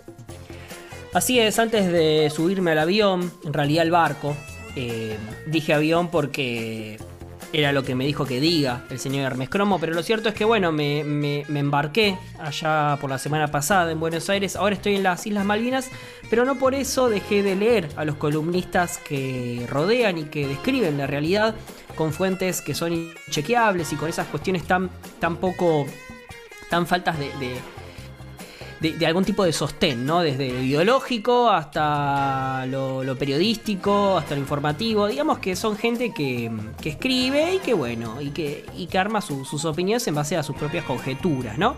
Eso ha tenido sus grandes costos a lo largo de, la historia argentina, ¿no? Han desestabilizado gobiernos, eh, han, han hecho desastres algunos. Pero bueno, y lo siguen haciendo y se han convertido en una profesión, ¿no? También porque de alguna manera ya hasta laburan de eso algunos. Sí, muchos de estos eh, periodistas que escriben eh, como hablan, realmente han gobernado redacciones, han sido directores de los medios más importantes, eso es realmente muy llamativo. Eh, uno de ellos es José Fernández Díaz, que ya es bastante conocido, nosotros es un periodista de la Nación, que ha sido su director. Claro, que ha sido su director de la Nación, ¿no? Él escribe en La Nación, en su columna semanal. Aquel mismo día, en Las Flores, Cristina Fernández de Kirchner, Las Flores es una localidad de la provincia de Buenos Aires de 23.000 habitantes, en donde Cristina eh, dedicó su discurso eh, el pasado 24 de marzo, ¿no? Y escribe Fernández Díaz, desplegó su panoplia de simbología impostada y negó poseer anteojeras ideológicas, aunque su propia narración se encargó de desmentirla. Porque rápidamente se regocijó de que no fuera Occidente, sino Rusia y China, dos potencias autoritarias que, no nos, dedican que nos dedican sus migajas, los proveedores a cuentagotas de las vacunas contra el COVID. Lo cierto es que, a ver, el Fernández Díaz discrimina de forma negativa, ¿no? Lo que fue eh, esta venta de, vacunas por parte de Rusia y también de China, que van a llegar. Y de alguna forma dice que Cristina Kirchner se equivoca frente a estas anteojeras ideológicas y solamente hablar de esos sectores y no de Occidente, cuando en realidad Occidente, que es Estados Unidos, está sentado sobre las vacunas y no las va a largar. De hecho, no tiene ninguna eh, vacuna exportada, sino que todas las que produjo y hizo fueron para primero América, ¿no? Eso se lo dijo el, el propio Biden. O sea, nosotros no podríamos haber obtenido vacunas de lo que era Occidente, más allá de Pfizer, con toda la contratación bastante restringida que, nos ofrecían. Y ahora Rusia, de alguna forma, tiene la vacuna más eh, esperada y la más eh, querida, incluso por Alemania o, por otros países de Occidente que, son realmente muy poderosos.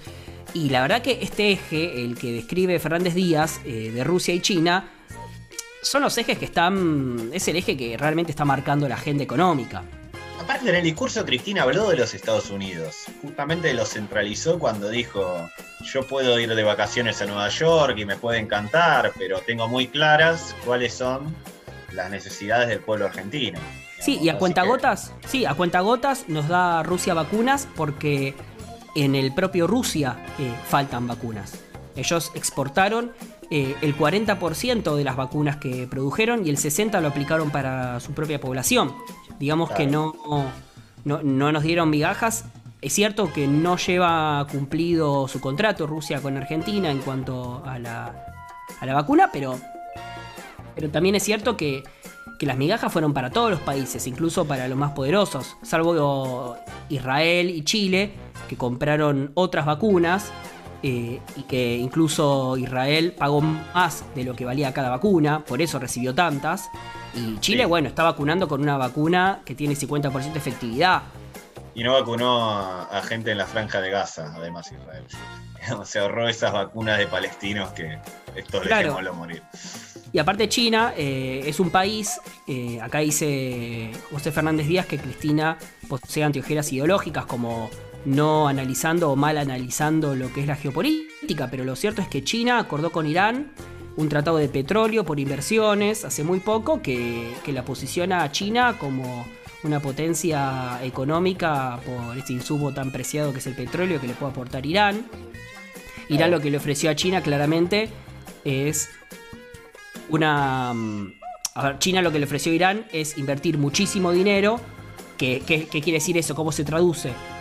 Desembarcar empresas chinas para contratar iraníes a muy bajo precio y hacer los productos chinos que después se exportan y llegan a todo el mundo. Digamos que eh, no es del todo bueno eso tampoco para... No, es, es otro imperialismo, otro colonialismo. Por suerte Argentina tiene esta visión tan propia del peronismo, del que hablábamos antes, de la tercera posición siempre, a la hora de, pararse ante un imperialismo como el gringo, que tal vez esté un poco en retirada, si se quiere, y, nuevos imperialismos que vendrán seguramente. Eh, bueno, ahí... Sí, en Argentina...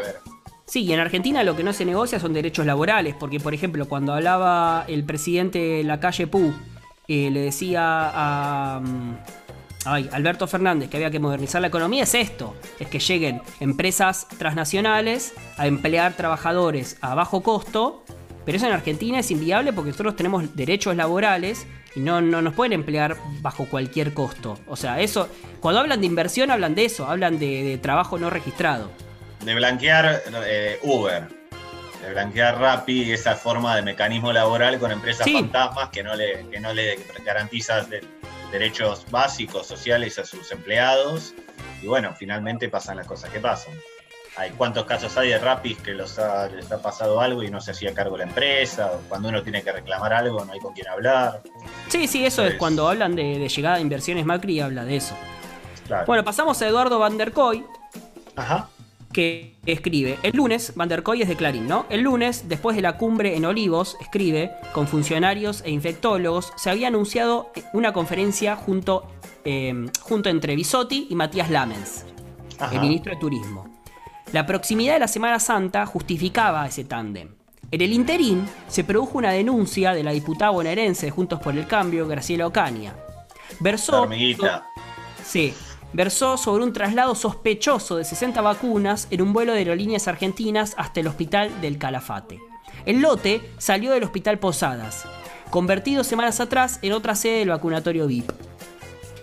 Fuentes oficiales aclararon que fueron solo 10 dosis. No se dijo con qué fin siguió. Em, siguieron las sospechas después. Obviamente, esto se replicó en todos los medios eh, como TN, como eh, La Nación Más, que hoy en día está mucho más en guerra que Clarín con el gobierno, no sé si, si alguna vez lo vieron. Pero lo cierto es que, bueno, a ver, ¿por qué mm, se suspendió? O sea, de repente apareció Matías Lamens con los infectólogos hablando del COVID y a Bisotti se la dejó a un costado a riesgo de que en la conferencia de prensa eh, se la cruce con esta, con esta denuncia de, de Graciela Ocaña. Claro, claro, para, digamos, ahorrar preguntas incómodas, eso es lo que dice Van der Koy. Esto es lo que dice bueno, Van der Koy. Es, es increíble cómo se siguen soslayando los casos de, como lee el ministro de Corrientes o, el caso de Dualde, ante estas 10 dosis supuestas que viajaron. Eh, el mecanismo ya es burdo. Ya en otro momento las operaciones mediáticas tenían otro, otro calibre, incluso otro talento. Desde la perversión incluso estaban pergeniadas con mayor elaboración. Hoy por hoy es tirarse carpetazo contra carpetazo. Ya aburre, ya aburre muchachos. Por favor, pongámonos las pilas porque se, complica. Sí. Em, Pagni. Pagni que, bueno, Pagni que de, la Nación Más, que la joven promesa Va, una promesa que ya es realidad, ¿no? Que no tan joven. sí, él vuelve a hablar de China y hace un marco geopolítico, ¿no? A lo que fue este, esta salida de la Argentina, el grupo de Lima. el Grupo de Lima fue creado simplemente para denunciar las violaciones a los derechos humanos en el gobierno de Nicolás Maduro. Y Pagni escribe la foto de una convergencia entre Irán, que es acusado por muchísimos países de ser un Estado terrorista, con China, la foto de Irán con China, llega en un momento en el que la Argentina, por ejemplo, decidió renunciar al Grupo de Lima, en un gesto hacia la dictadura de Maduro. Digamos que Pagni ahí más o menos ordena lo que es el panorama eh, geopolítico, en donde pone a China, a Irán, a la Argentina y a Rusia y a Bolivia de un lado junto a Venezuela. Bolivia, ¿por qué? Porque Bolivia metió en cana a, Áñez, ¿no? Digamos que la metió en cana y ya es visto por Estados Unidos con mucha preocupación. Eh, claro.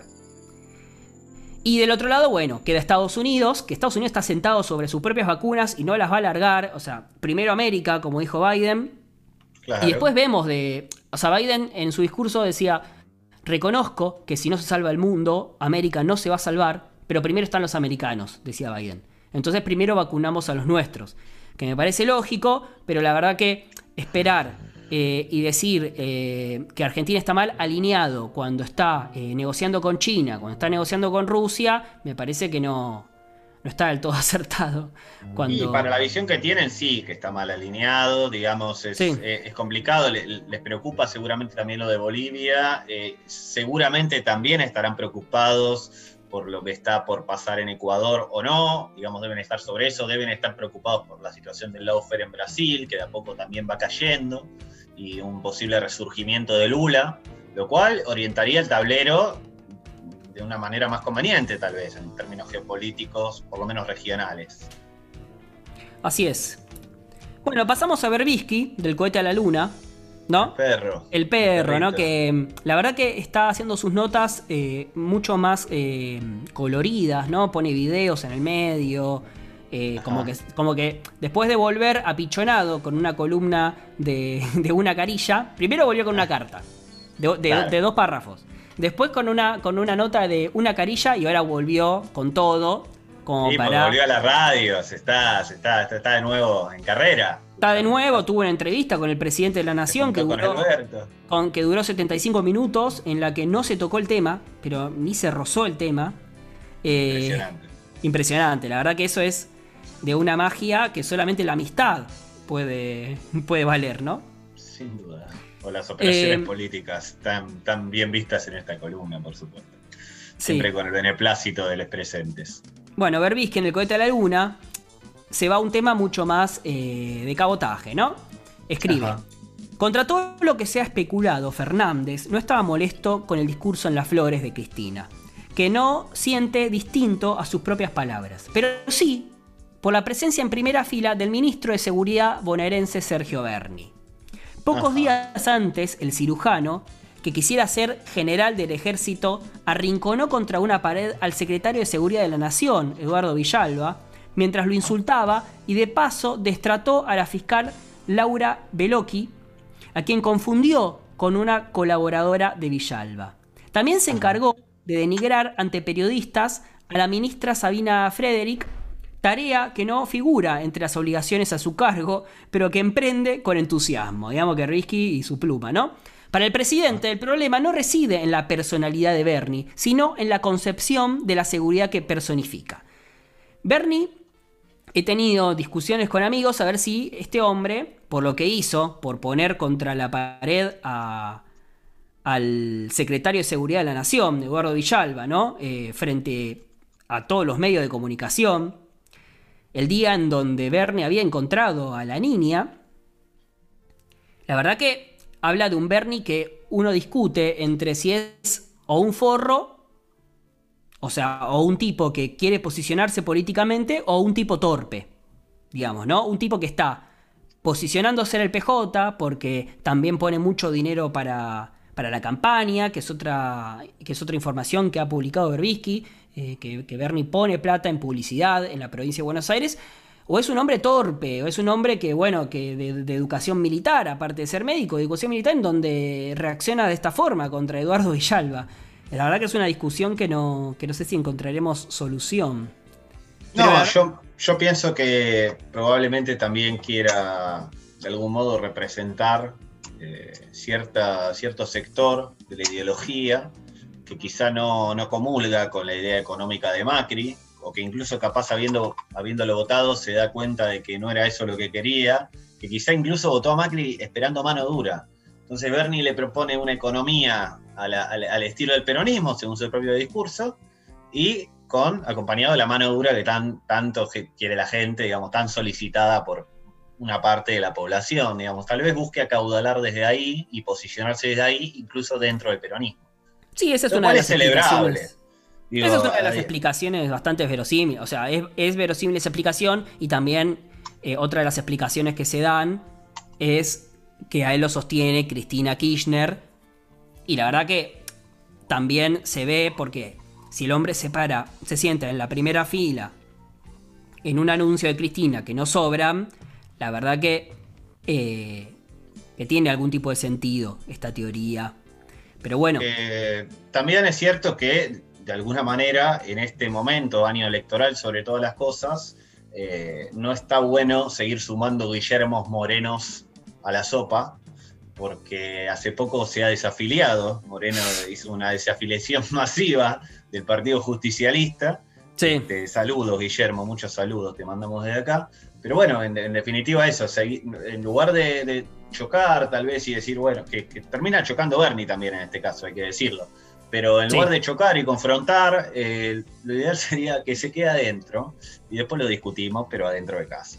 Yo, esa es mi opinión. Sí, mi opinión es que de torpe no tiene nada Bernie y que claramente está haciendo campaña política. Creo que coincidimos con eso. Bueno, pasamos eh, para finalizar con Fontevecchia. La verdad que fue mucha desilusión para mí porque lo busqué a Luis Majul, pero no, ni siquiera escribió esos dos párrafos que no tiene acostumbrados. Así está que vago, Luis, ¿eh? Ya lo venimos diciendo. Está, vago. porque repite los tweets que, publica en Twitter, lo, pone en su columna en La Nación y después los repite en La Nación Más. Así que es, es ah. bárbaro. Fontevecchia en perfil. Sí. Dice que se anulan las sentencias de Lula con, parcialidad con la parcialidad del ex juez Sergio Moro, coordinada con el fiscal del Lavallato, ¿terminará anulando todas las causas de corrupción del mismo juez y fiscal? Si se probara en Argentina que el juez Claudio Bonadío tampoco fue imparcial, porque tenía una, una, enemistad manifiesta con Cristina Kirchner y actuó con igual coordinación que Moro con su fiscal, en el, en el caso argentino con Carlos Stornelli. ¿Serán los mensajes entre distintos funcionarios judiciales y del gobierno anterior que está investigando la jueza Servine de Cubría equivalentes a los mensajes de Telegram que divulgó en 2019 en Brasil el sitio de Intercept? Y que fueron la evidencia... Intercept y que fueron la evidencia para acusar de parcialidad a Sergio Moro. Todo esto se pregunta Fontevecchia y la verdad es que sí, porque fue escandaloso. No solamente es escandaloso lo de lo que está investigando Servina de Cubría, que es todo lo que es eh, el grupo Mario Bros y cómo Majul recibía información de los servicios de inteligencia, que realmente es escandaloso, como también fue escandaloso y por eso fue destituido Sergio Moro y por eso se desestimó la causa de, de Lavallato, porque era realmente una complicidad manifiesta la de los fiscales con el ministro de Justicia de ese momento para, para meter en cana a Lula. Digamos que se pregunta, se pregunta si el Lavallato en Brasil, como fue desestimado, si también las causas para Cristina Kirchner van a ser dejadas de lado. Y la verdad, la respuesta es que sí, o sea, todo lo que sea eh, viciado de nulidad eh, tiene que ser... Debe eh, ser desestimado. Claro, debe ser desestimado. O sea, la respuesta a Fontevecchia es sí. Por lo menos desde esta pequeña columna. Sí, y déjame aportar un dato más, que es que la ex ministra de Seguridad y actual futura candidata por Juntos por el Cambio, Patricia Bullrich, dijo en la tele, nosotros exportamos este modelo a Brasil. Eh, eso eso es alevoso ya, decir en la tele es como lo de cuando decían yo lo tuve secuestrado Lascar, no sé si te acordás que lo decía algún sindicalista. Este, sí, sí, secuestrado a y, ella diciendo, nosotros exportamos el lavallato a Brasil. Tremendo lo de Bullrich, tremendo. Bueno, eh, sin más, obviamente que los columnistas de los grandes medios no se acaban aquí. Ustedes pueden seguir eh, eh, sumergidos en lo que fue, en lo que es la radio servicio y en otras columnas y también pueden buscar a otros periodistas de La Nación de Perfil y de Clarín. Pero para levantar un poquito el ánimo, ¿no? Para que no todo sea para que no todo sea vendida de humo, para que no todo sea un disgusto, ¿no? Un poquito de fiesta. Vamos a escuchar a Chichi Peralta con Procura.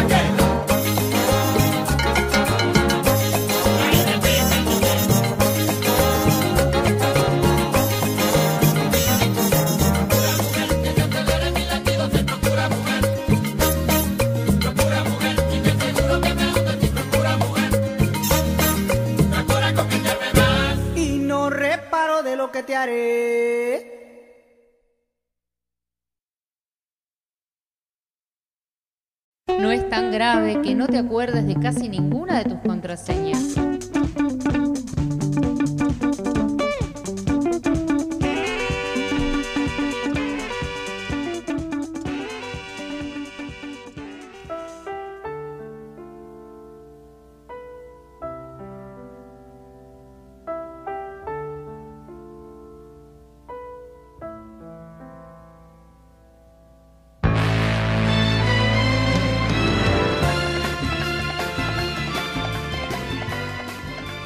Volvemos con más No es tan grave y tenemos un momento muy especial para la vida de este programa porque es el último capítulo de la biografía de Hermes Cromo, el capítulo número 7. Esta biografía, sí, esta biografía que ha escrito Hermes Cromo, el CEO del grupo Grave con sus propias manos, que la ha escrito eh, desde su mansión en la Florida, Estados Unidos. Y la verdad que miro a mi alrededor en el bar. Sí, decime, Facu. No, digo, tremendo el aire de nostalgia que se está viviendo en este momento. Sabemos que hay, hay gente hay gente que es parte de la oyentada, que, que la verdad es muy fanática de la historia de Cromo, seguramente seguirá. La, biografía de Hermes es muy larga, esta es la versión radiable que él hizo. Pero bueno, si tienen muchas ganas de que vuelvan, mande mensajes a No Están Graveo, mándele mensajes a él también, su cuenta arroba Hermes Cromo donde pueden decirle, Hermes, dale, ponete las pilas, por favor, un ratito más. Hermes, contame alguna anécdota que te haya quedado, alguna historia con algún personaje. Siempre pueden aparecer esos pequeños escritos de Hermes. Pero bueno, mientras el bar acá en las Malvinas, eh, en el sur del continente, el bar, el bar, se va quedando sin gente de a poco. La verdad, disculpen, estoy un poco nervioso porque bueno, es el último capítulo de, de la biografía de Hermes Cromo. La estuve ojeando y la verdad es que viene, viene bastante, eh, bastante final la cuestión. Claro, claro. Pareciera que no va a mandar más. Así que, bueno, así que sin más voy a proceder. Marzo 2021, Florida, Estados Unidos. El repulgue de la empanada cada día le sale mejor a Hermes. Los momentos del pasado se esconden en las secuelas de cada repulgue de empanada. Cada uno allí mientras lo acompañen las posibilidades, puede decidir si le agrega una cucharada más de relleno o si están bien los dobleces más cerrados o más abiertos. El año de distanciamiento social en la Florida, Estados Unidos, fue muy duro para el señor Cromo. Llegó a preparar dos docenas de empanadas por día. Sin mirar. impresionante. Sin mirar hacia el repulgue. Las colocaba en el tupper y al freezer. La trágica muerte de su esposa, Claudia Meijide, que Hermes personalmente se encargó de investigar, lo tenía mirando por la ventana todo el día. Un tren de línea urbana que recorre la ciudad de Nueva York atropelló a la señora que no pudo destrabar sus tacos de las traicioneras vías. El trabajo de Hermes en la búsqueda de pistas y testimonios que rodearon lo que consideraba él un homicidio le hizo recordar sus años como periodista en primera plana. ¿Te acordás, Facu? Claro, la, época de Potrillo, donde él tenía que indagar, buscar el carpetazo, ir a buscar la operación. Es como cuando dicen en el fútbol, anda a buscar la pelota, la pelota no va a vos. Él sabía que tenía que ganarse la vida e ir a buscar la operación, la, embarrada de cancha. Siempre fue un, rol que él supo cubrir muy bien. Sí, claro. El, el, el desenlace de la investigación fue parecido al que tuvo en la revista. Hermes fue corriendo y les tiró un ladrillazo a las ventanas de la empresa de ferrocarriles. Con un odio, Hermes tenía una bronca. Y me imagino un dolor, fundamentalmente un dolor que en el caso de esta masculinidad que supo constituir Hermes se vio reflejada en odio y en romper un vidrio, digamos. Sí, sí. Esa, actitud. Bueno. Cuando quiere ser feliz, Cromo recuerda los, los años 90. Carlitos le consiguió todo. Buenas plumas, micrófonos, guita y alcance para la radio. Si aguantó hasta donde aguantó fue gracias a mí, no a los oretes que le apretaban para que suelte leyes y privilegios. Sentencia a Hermes sentado en un sillón preferido. Pero una pregunta, porque esto después él mucho no lo aclaró. Yo creo que en algún momento indagaremos un poco sobre su, rol durante el kirchnerismo y qué pasó. ¿Le, le, soltó la mano el turco en algún momento a Cromo? ¿Vos tenés alguna información respecto de eso? Yo, a mí lo que me dejan las cartas es que terminó todo bien con el turco. Claro. Terminó todo bien y justamente eh, Hermes terminó todo tan bien que se diferenciaba de aquellos eh, empresarios de multimedios que lo apretaban a Menem para que suelte leyes y privilegios, ¿no? Como dice Hermes acá desde su sillón. Claro. Hay, hay, hay ¿Es cierto que hay correspondencia Menem-Cromo? ¿Hay un libro posible ahí también? Bueno, sabemos que Hermes se ha mandado varias cartas con Carlitos Menem que bueno, veremos si son, si son llevadas a cabo o si son puestas de manifiesto por el propio Hermes. Toda una relación, digamos. Sí, sí. Mm, No lo veo tanto a Menem escribiendo cartas, pero bueno, algunas se habrán mandado, supongo, ¿no? Ajá. Pero bueno, retomamos. El grupo grave, así como usted lo conoce, escribe Hermes, comenzó como un medio gráfico y una radio. El diario era una formalidad. Si no salís en papel no existís, y en los 90 era importante. Siempre tuve que la, siempre supe que la radio iba a durar para siempre, dice Hermes. Es barata de hacer, tiene inmediatez y los móviles los haces con un celular. El grupo grave escapó siempre a la televisión. Nuestro hábil empresario siempre la consideró cara y, por- y poco redituable. Mira. Hermes cierra el segundo tupper de empanadas y con dificultades vuelve al sillón. El talismán que le regaló López Rega descansa entre los dos jarrones. A la derecha su abuelo, Mirá. Concha Felgueras, y a la izquierda su Uh. esposa, Claudia Meijide. Terrible. El estado físico de Cromo está perfecto. Todas las mañanas se toma un café con huevo batido y hace flexiones de brazos con los dos jarrones sobre su espalda. Y el propio Rocky. Hermes y el propio Hermes asegura, de, de tantas veces que, me rom- que, se, que se me rompieron los jarrones, seguro están llenos de polvo más que ceniza, dice Hermes, y se cae de risa, ¿no? Ah, se le caen los jarrones y barre y Barre digamos, y vuelve a juntar la ceniza y la mete en otro jarrón nuevo. ¿eh? Claro, agarra un jarrón nuevo y bueno, agarra polvo, ceniza y bueno, los mete de nuevo. Y lo que haya. Y lo que haya, ¿no? Meijide, la ex esposa, ¿no? De Hermes, coincidió con un cromo de 45 años, maduro Mirá. y adinerado. Gracias al menemismo, claro. Con los años, la señora supo enseñarle las bondades de ser un porteño no peronista. Lo trasladó desde la derecha al centro, para llevarlo de vacaciones a la izquierda y que pueda volver, ahora sí, desde un progresismo porteño, decente y acomodado. La mujer, también con 45 años y abogada, conoció en su juventud al actual presidente de la Nación, Alberto Fernández. Mirá. Cita ahora a Hermes. ahí. Sí, cita a Hermes ahora a su esposa que le contaba todos los chismes de época, ¿no? Las juventudes universitarias de la ciudad de Buenos Aires siempre fueron un nido de canchero, dice Hermes. Chacho. Álvarez, Chacho Álvarez, un canchero historiador, con esos rulos ridículos. Alberto, un canchero pero de otra facultad, dice Hermes. Claro. Todo canchero. Todo canchero, y todos progre, canchero y, y porteños, ¿no? Hermes conoció Claro. a Claudia en el lanzamiento del Frente Grande, por el año 93. La esperanza blanca frente al, frente al menemismo. Me acuerdo solo porque estaba ella. Estaban todos los cancheros del barrio. La Nata, Ibarra, Chacho, obvio. Graciela Fernández Meijide, la hermana de mi querida esposa. Y seguro un montón de otros cancheros. Era la hermana. Claro, yo. Mirá, te iba a preguntar antes, no quería, no quería adelantarme la historia, pero te quería preguntar si, que- si tenían un vínculo, ahora lo sabemos, eran hermanas, digamos. Claro. Por esos años, Hermes era, para la cúpula del Frente Grande, un empresario corrupto y aliado del poder. Pero a Cromo no le importaba, no se iba a perder un nuevo capítulo en los intentos peronistas por ganar la ciudad de Buenos Aires. La nata Claro, él estaba en la rosca en todos los terrenos, digamos, era ¿no?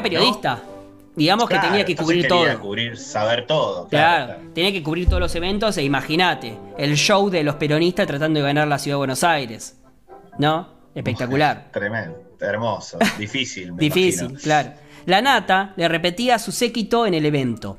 Yo les decía a mis compañeros, boludo, este tipo, boludo, cromo, se va a llenar de guita con Menem. Y se llenó de guita con Menem. Claro, como que Ya la veía venir, me- eh, la nata era bicho. cierta envidia también, ¿no? Que es lo que él después Sí. hizo con Clarín y con Macri, que llenarse de guita. Sí, sí, sí, Cierta tal cual. como envidia. el Qué bien que la hizo, le faltó decir. Sí, sí, tal cual. Hermes llegó al lanzamiento del Frente Grande en el Teatro Cervantes de traje y bastón. El pelo siempre tirante para atrás y unos anteojos anchos y negros. Claudia, Fachero, Sí. fachero siempre. fachero y raro, ¿no? Siempre se describe, aparte, a él le encanta contar cómo fue vestido, es un coqueto bárbaro. Sí, sí, lo del bastón. Bueno, El bastón, aparte, ¿por qué? ¿Por qué el bastón? Re- Es excéntrico siempre. sí, sí. Claudia, cansada de escuchar los gritos de la nata, se apartó un instante para ver la fauna progresista. Cafiero estaba de visita en el encuentro político del año y se pasó toda la noche insultando a Cromo. Claudia, Cafiero, Cafiero abuelo, ¿no? Digamos, ¿no? Obviamente no el. Antonio. An- Antonio. Claro, no, no Santiago, que era un niño en ese momento. Sí, no sé si O, existía. bueno, un joven. Sí, sí. Sí, sí, Sí, sí, es verdad, sí. En los 90 era un joven, digamos. Sí, sí, es verdad, era un joven. Claudia, eh, desde su silla, observaba como Antonio le escupía la cara y señalaba con el dedo a un Hermes que no decía nada. Solo dejaba una sonrisa dibujada y cada tanto se limpiaba los anteojos. Terrible. O sea, Cromo ya tenía como de alguna manera asumido, ¿no? Que, que, él era odiado en este ámbito político, en este sector, pero bueno, también quería participar porque ahí estaba en un parte de su trabajo, que era cubrirlo, y en parte de la rosca, que es lo que a él siempre le interesó. Sí, sí, ahí estaba la noticia. Y donde estaba la noticia estaba él. Eh, bueno, yo tengo acá unos papeles que creo que ya se al final acá. Sí, continúo, lo, voy leyendo. Dice, cuando Cafiero tuvo hambre, se alejó y Claudia se me acercó. Esa misma noche tuvimos sexo, dice acá como. Siempre que me voy con una chica y tengo sexo, me acuerdo de Claudio Potrillo. Claro, porque en definitiva lo hago por él, dice, porque nunca tuve muchas ganas de tener sexo. Está como forzado, ¿no? Cromo con el tema del sexo es como que lo hace en homenaje ya. Sí, sí, no le importa mucho. Bueno, asegura todo esto Hermes desde su cama, sosteniendo el control remoto. También ya se convirtió medio en un canchero él. El viejo Cromo en el silencio de su hermosa mansión en la Florida se acurruca entre las sábanas para descansar una noche más.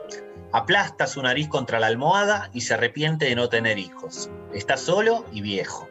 Lo único que tiene es guita, una radio en la ciudad de Buenos Aires, y su mascota, un zorro gris de 30 años que le obsequió el brujo antes de su exilio. ¡Wow! Ah, este dato es tremendo, no sabíamos esto. Lo del zorro es rarísimo. Ah, mirá, pasó algo, parece. De pronto los ojos de Cromo se abren. Un golpe contra el suelo del jardín lo despabila. Desde el colchón siente que alguien se desplaza desde la medianera hasta el ventanal de la cocina. Las empanadas, me las van a robar. Cualquiera. Claro, eh, lo primero que piensa es no la guita ni el oro, las empanadas. Piensa Hermes mientras corre lo de las empanadas y entonces entra al living y mira instintivamente los jarrones de sus dos amadas Vuelve entonces la vista hacia la cocina, pero duda y finalmente se acerca hacia los jarrones. El talismán, el talismán de López Rega desapareció. No. Cromo, tremendo. Cromo mira al techo y, y pega un grito que despierta a los pájaros de los árboles. Enseguida toma el palo de golf que le regaló Susana Jiménez y sale al jardín. Sobre la medianera ve un muchacho que intenta escapar con muchas dificultades porque el zorro le estaba mordiendo el pantalón. Muy bien ese zorro, ¿eh? la verdad. Sirvió para eh, algo. Regalazo. Claro. Eh, Hermes va caminando y simplemente lo desmaya de un golpe en la cabeza. Claro, él tiene una perspectiva un poco mm, de legítima defensa, ¿no? Sí, sí, está bien. Eh, Perfecto. por supuesto. Bueno, Cromo arrastró a su víctima hacia la cocina sobre el pasto quedó un camino de sangre que el zorro se encargó de lamer. Ah, le gustaba la sangre al zorro. ¿Qué carajo haces acá? Cromo despertó al hijo de Menem, Carlitos Nair Jr. No, tremendo. ¿Qué, qué pasó acá? Que se tomaba la cabeza y descubría que tenía sangre. Quiero el talismán para hablar con mi papá, lloraba Carlitos, como un bebé, y golpeaba el piso manchado. Hermes se enojó y lo retó. Vos sos más pelotudo de lo que era yo, pibe. Esto es para hablar con mi abuela, no es para hablar con cualquier viejo muerto reaccionario. Claro, tenía una misión Carlitos Nair Jr., ¿no? Aparentemente. Quería hablar con su viejo. Claro. no era que, O sea, no es que el tipo era un ladrón de poca monta, ni, ni de guante blanco, tal vez como su padre, sino que él lo que tenía era un afán, un afán de conectarse con el más allá, y bueno, pensó tal vez que mediante el talismán lo iba a poder encontrar. Hay que ver hasta qué punto estuvo educado desde ese lugar Carlitos Nair, que no, no pasó tanto tiempo con Carlos Menem durante su niñez, pero capaz sabía de la existencia de ese talismán. No olvidemos que las hebillas de los zapatos de Carlos Menem también tenían esta misma simbología que ostentaba el talismán. Entonces, bueno, puede haber alguna conexión ahí. Eh, bueno, Hermes conocía de niño, de joven a Carlitos, lo tomó de la mano y lo puso de pie de un tirón ahí hubo como ya un, encuentro, digamos. Había una relación anterior. Sí, sí, se ve que, sí. Tenía relación con Menem. Quizá, bueno, habrá que indagar qué vínculo tenía y desde cuándo supo Menem que Carlitos Nair también era su hijo, porque ahí capaz Cromo, Cromo lo pudo haber cuidado, ¿no? Tal vez. Yo no, no, quiero afirmar porque no lo sé, pero porque en una época no. Digo, bueno, capaz fue cierta función paterna fue ejercida por Cromo. No quisiera ni negarlo ni afirmarlo. Perfecto. Eh, Hermes conocía a Carlitos de niño, lo tomó de la mano y lo puso de pie de un tirón. Lo miró a los ojos y se dieron un fuerte abrazo. Los dos querían mucho al riojano. Cromo abrió la heladera, agarró el relleno de empanadas y unas tapas que sobraron, en un claro gesto de invitación, ¿no? Por supuesto. Le dijo a Carlos que se acerque a Carlitos y que juntos esa madrugada terminarían una docena más para guardar. Muy tierno todo, ¿no? Y lo puso a laburar también un poco. dijo, vení, vení, vení, pibe. Eh, porque eso es una característica, eh, hay que decirlo, eh, muy de cromo. Lo que él, sus comunicaciones con nosotros siempre son escuetas, son siempre, bueno, laburen. Él antes de decir hola dice laburen, ¿no? Siempre es un tipo que le gusta poner a laburar a la gente. No sé si le gusta tanto laburar a él, pero sí que le gusta poner. Y así lo puso Carlitos Nair a, bueno, a terminar su docena para guardarla. El amanecer iluminó la cocina. Ah, estuvieron toda la noche, toda la noche empanando. El sol se reflejaba en la sangre que quedó en el suelo, ya seca, y el zorro se encargó de seguir lamiendo. Claro, qué asco. Bueno, hay que limpiar ahí. Atención acá. ¿Tenés falopita? rompió el silencio Nair, mientras pintaban con huevo las últimas empanadas. Hermes tenía, epa, pero solo para las visitas. Muy bien. Ah. O sea, el tipo sabe que él no nunca más, pero es un buen anfitrión al parecer en ese sentido. Carlitos sonrió y supo que juntos nunca más estarían solos. Ay, me pareció, la verdad que estoy bastante emocionado con este final. Eh, es realmente muy, muy conmovedor. Eh, hay que ver, insisto, hay mucho, mucha información, muchos cabos sueltos han quedado esta edición radial de la biografía de Hermes Cromo. Eh, él está queriendo que de alguna manera vendamos su biografía desde acá, pero todavía nosotros no, sabemos, no estamos muy de acuerdo con vender la biografía de Hermes Cromo. Hay un libro, por supuesto. Santiago Godoy, que es tan fanático, por ejemplo, me imagino quisiera leerlo, pero bueno, eso hay varios, futuro. Hay varios fanáticos que quieren estos escritos de la biografía de Hermes Cromo, y la verdad que este final invita a tener esta colección ya que realmente es, muy lindo porque, bueno, estábamos viendo un Hermes Cromo muy solo, ¿no? En esa mansión gigante. Y de repente esta dupla con Carlitos Juniors eh, abre todo un panorama de aventuras. Tremendo. Llega a la vida de Hermes Cromo, la compañía, el hijo que él no tuvo. Claro. Y bueno, también indagaremos. Nosotros, por nuestra parte, prometemos indagar porque la verdad acá hay una realidad y algo y una situación posible. Eh, yo no sé si, vos, Joaquín, tenés algo más para decir o no. Si no, podríamos pasar a escuchar cierta canción.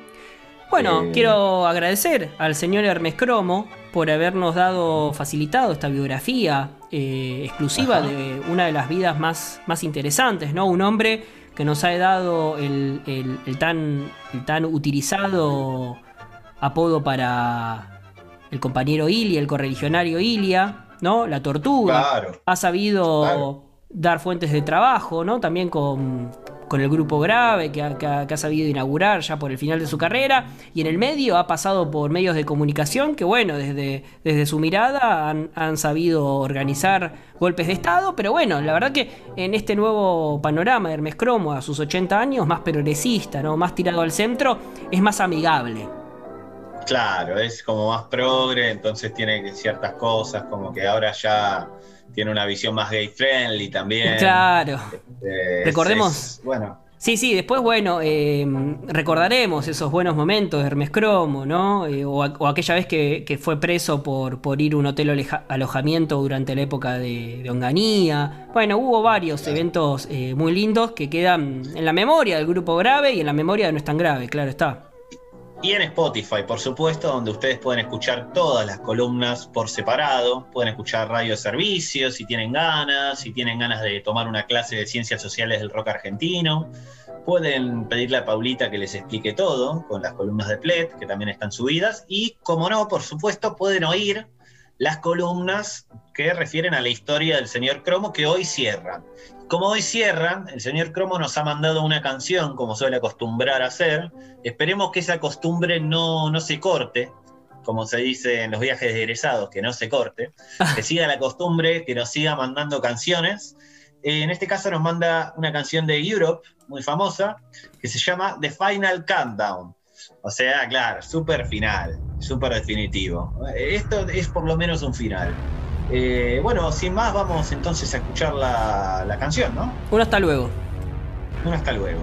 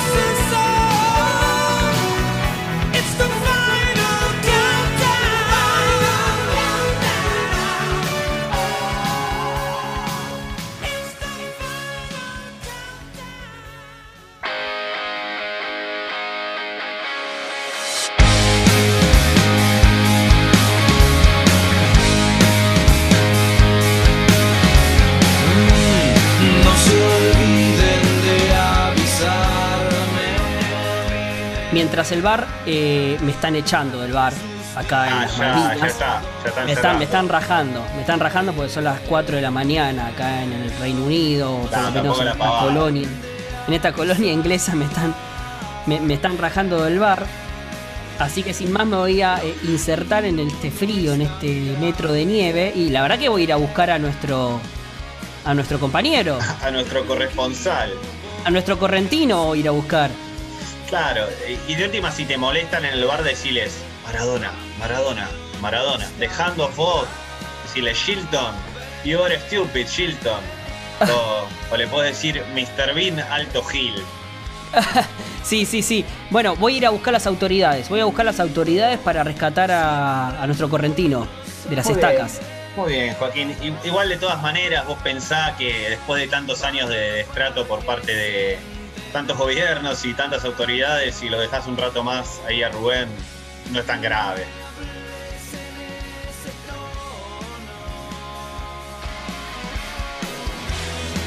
Lo mío no es tan grave.